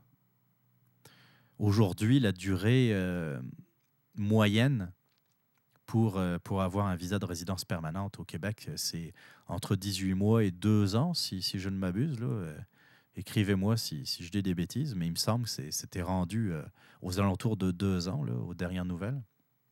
Donc c'est long. Je suis bien d'accord. Mais en même temps, comme je disais tantôt, vous voulez immigrer dans un pays qui est euh, un pays sécuritaire ou un pays qui... Euh, on ne sait pas trop, on prend des chances. Euh, écoute, s'il y a un attentat, ben, regarde, on prendra les mesures, mais... Non, non, je préfère qu'on soit proactif que réactif. L'Europe n'arrête pas d'être réactive et puis vous voyez ce que ça donne. Moi, je n'ai pas du tout envie d'être rendu là, si vous voyez ce que je veux dire. mais encore là, juste le fait de le dire. Il y en a qui vont prendre mes propos pour euh, quasiment des propos extrémistes. Du monde qui euh, ont aucune. Aucun. Euh, comment dire Aucun jugement. Euh, ils n'ont pas cette capacité de comparer de vraiment voir c'est quoi des vrais propos extrémistes, des vrais propos dangereux, versus des gens qui, comme moi, comme euh, euh, des animateurs radio de la région de Québec, qui, oui, veulent débattre, oui, ont des idées qui sont, qui sont arrêtées, des idées arrêtées, mais pas, pas forcément. Tu sais, si vous arrivez à me convaincre euh, que certaines de mes idées sont pas bonnes, ben tant mieux pour vous. Là. Je suis pas, euh, je suis pas fermé. Puis euh, mes idées auront, comme tout le monde, je pense, ont évolué avec le temps. Mes valeurs sont les mêmes, puis j'y tiens. Mes convictions n'ont pas énormément changé, mais sur certains sujets, oui, ça évolue. Et encore une fois, c'est tout à fait normal. pour finir ce, ce bloc, et puis avant de d'aller à la conclusion, de sauter à la conclusion de cette émission qui est un record de longueur. J'espère que je ne vous ai pas endormi, j'espère que je vous ai gardé éveillé. Pour finir, j'aimerais euh, de nouveau penser aux victimes, à leur entourage, et puis euh, j'aimerais réaffirmer qu'il euh, est très important de, de ne pas répondre la violence par de la violence. Qu'il faut, euh, au contraire, euh, qu'il faut montrer que ce soit aux, intégristes musulmans autant que aux anti-musulmans ou aux anti, euh, aux anti tout, tout dans le fond. On pourrait passer toutes les catégories, toutes les communautés qu'il faut montrer que, au contraire, bien, euh, on est plus fort que ça. On va pas se rabaisser leur niveau, qu'on va surtout pas s'en prendre lâchement à des innocents ou à des, civils. Euh, si jamais il y en a euh, qui éprouvent le besoin d'en découdre, je le rappelle, vous pouvez très bien rejoindre le rang des militaires kurdes qui se défendent euh, cœurs et âmes contre l'État islamique. Euh, il y a, euh, vous pouvez vous engager dans les forces canadiennes. Vous pouvez peut-être même trouver le moyen d'être mercenaire quelque part si vous voulez vraiment le faire. Mais par pitié, ne vous en prenez jamais à des civils. Ayez le courage d'affronter des gens qui sont, capables de se défendre. Les terroristes, ça me fait penser euh, euh, aux, euh, aux, adultes qui s'en prennent à des enfants sans défense. Qu'est-ce que vous voulez, qu'est-ce que vous voulez faire? Vous êtes dans une mosquée, vous êtes dans un temple, d'une synagogue, une église. Il y a des gens qui rentrent en armes. Comment voulez-vous vous défendre? J'insiste, c'est de la lâcheté, mais c'est la pire de lâcheté.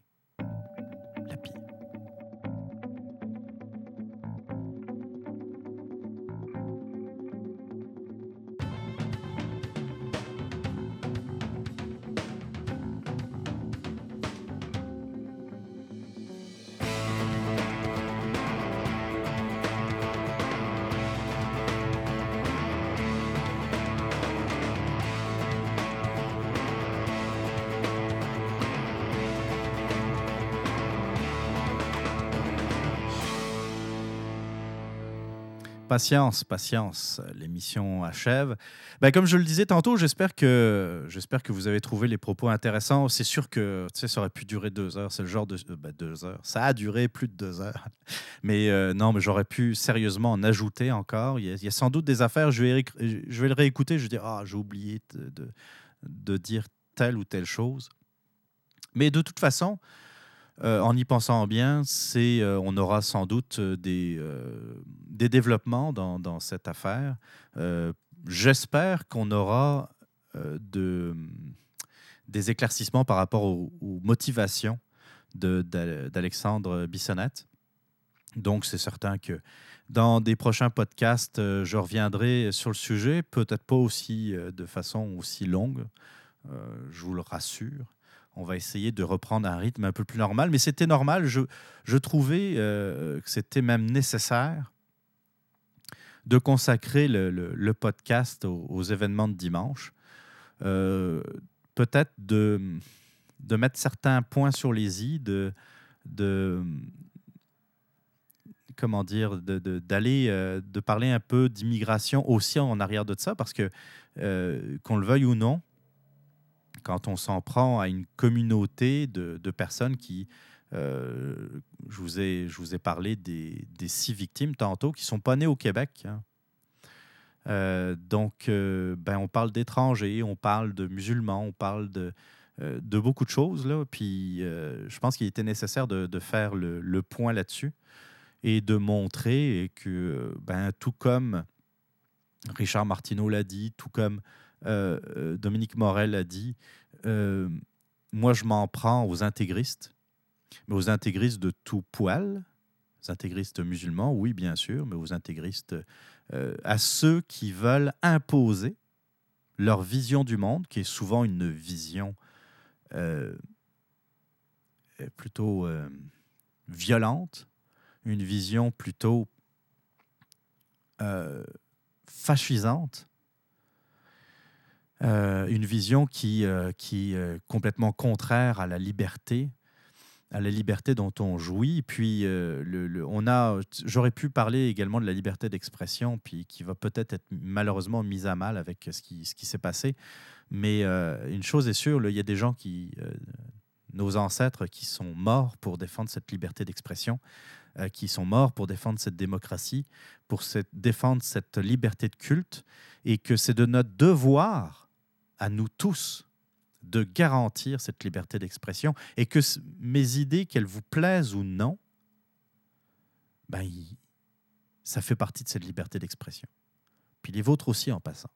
Et tant que vous n'appelez pas au meurtre, tant que vous n'appelez pas à la violence, il n'y a aucune raison pour que euh, on mette ça de côté, que euh, dans le fond, on, essaye d'interdire euh, d'interdire de, diffuser vos idées. Voilà, je parlais encore du, sujet, mais je pensais que c'était important de, de, le réaffirmer. Ben voilà, comme toujours, si vous voulez me rejoindre, si vous voulez réagir à cette émission, si vous voulez me suggérer des sujets, si vous voulez apporter quelques éclaircissements, si vous avez euh, comment dire, si vous êtes aperçu qu'il euh, y a certaines erreurs dans ce que j'ai pu dire, n'hésitez pas à m'écrire. Surtout, comme toujours, la meilleure façon de, de me rejoindre, c'est la page Facebook de Québec Presse. Faites une recherche, Québec Presse sur Facebook. Vous likez la page, et oui, ça va apparaître dans, vos, euh, dans les pages Internet que vous appréciez et vous pouvez m'envoyer un message privé si vous préférez rester anonyme, complètement anonyme, en tout cas aux yeux euh, de, euh, des réseaux sociaux. Vous pouvez m'envoyer un courriel. L'adresse est très facile podcast à commercial québecpresse.com, podcast à commercial québecpresse.com. Ça marche aussi, surtout si vous avez des fichiers à envoyer, des fichiers audio, vidéo, n'importe quoi, des fichiers, des, photographies, n'importe quoi, des images. Euh, il y a également le compte Twitter euh, que j'essaye euh, de, maintenir en vie. Je, je, poste quand même que certaines choses en fonction de l'actualité, en fonction de mes envies, mais surtout en fonction de mes temps libres. sur Twitter, c'est très facile également. QCPresse, tout attaché, QCPresse. Je vous remercie d'avoir été à l'écoute. Euh, je vous remercie de, m'avoir enduré durant ces pratiquement trois heures d'émission. Oh my God. Merci beaucoup. Euh, si vous vous êtes rendu là, on va, euh, comme je le disais en introduction, on va quand même se laisser en musique. une fois n'est pas coutume, on va écouter du Soundgarden, un vieux, ben, un vieux succès, oui, un vieux succès, Black Hole Sun. Et puis, on se donne rendez-vous la semaine prochaine sans faute. En attendant, portez-vous bien. Bye bye.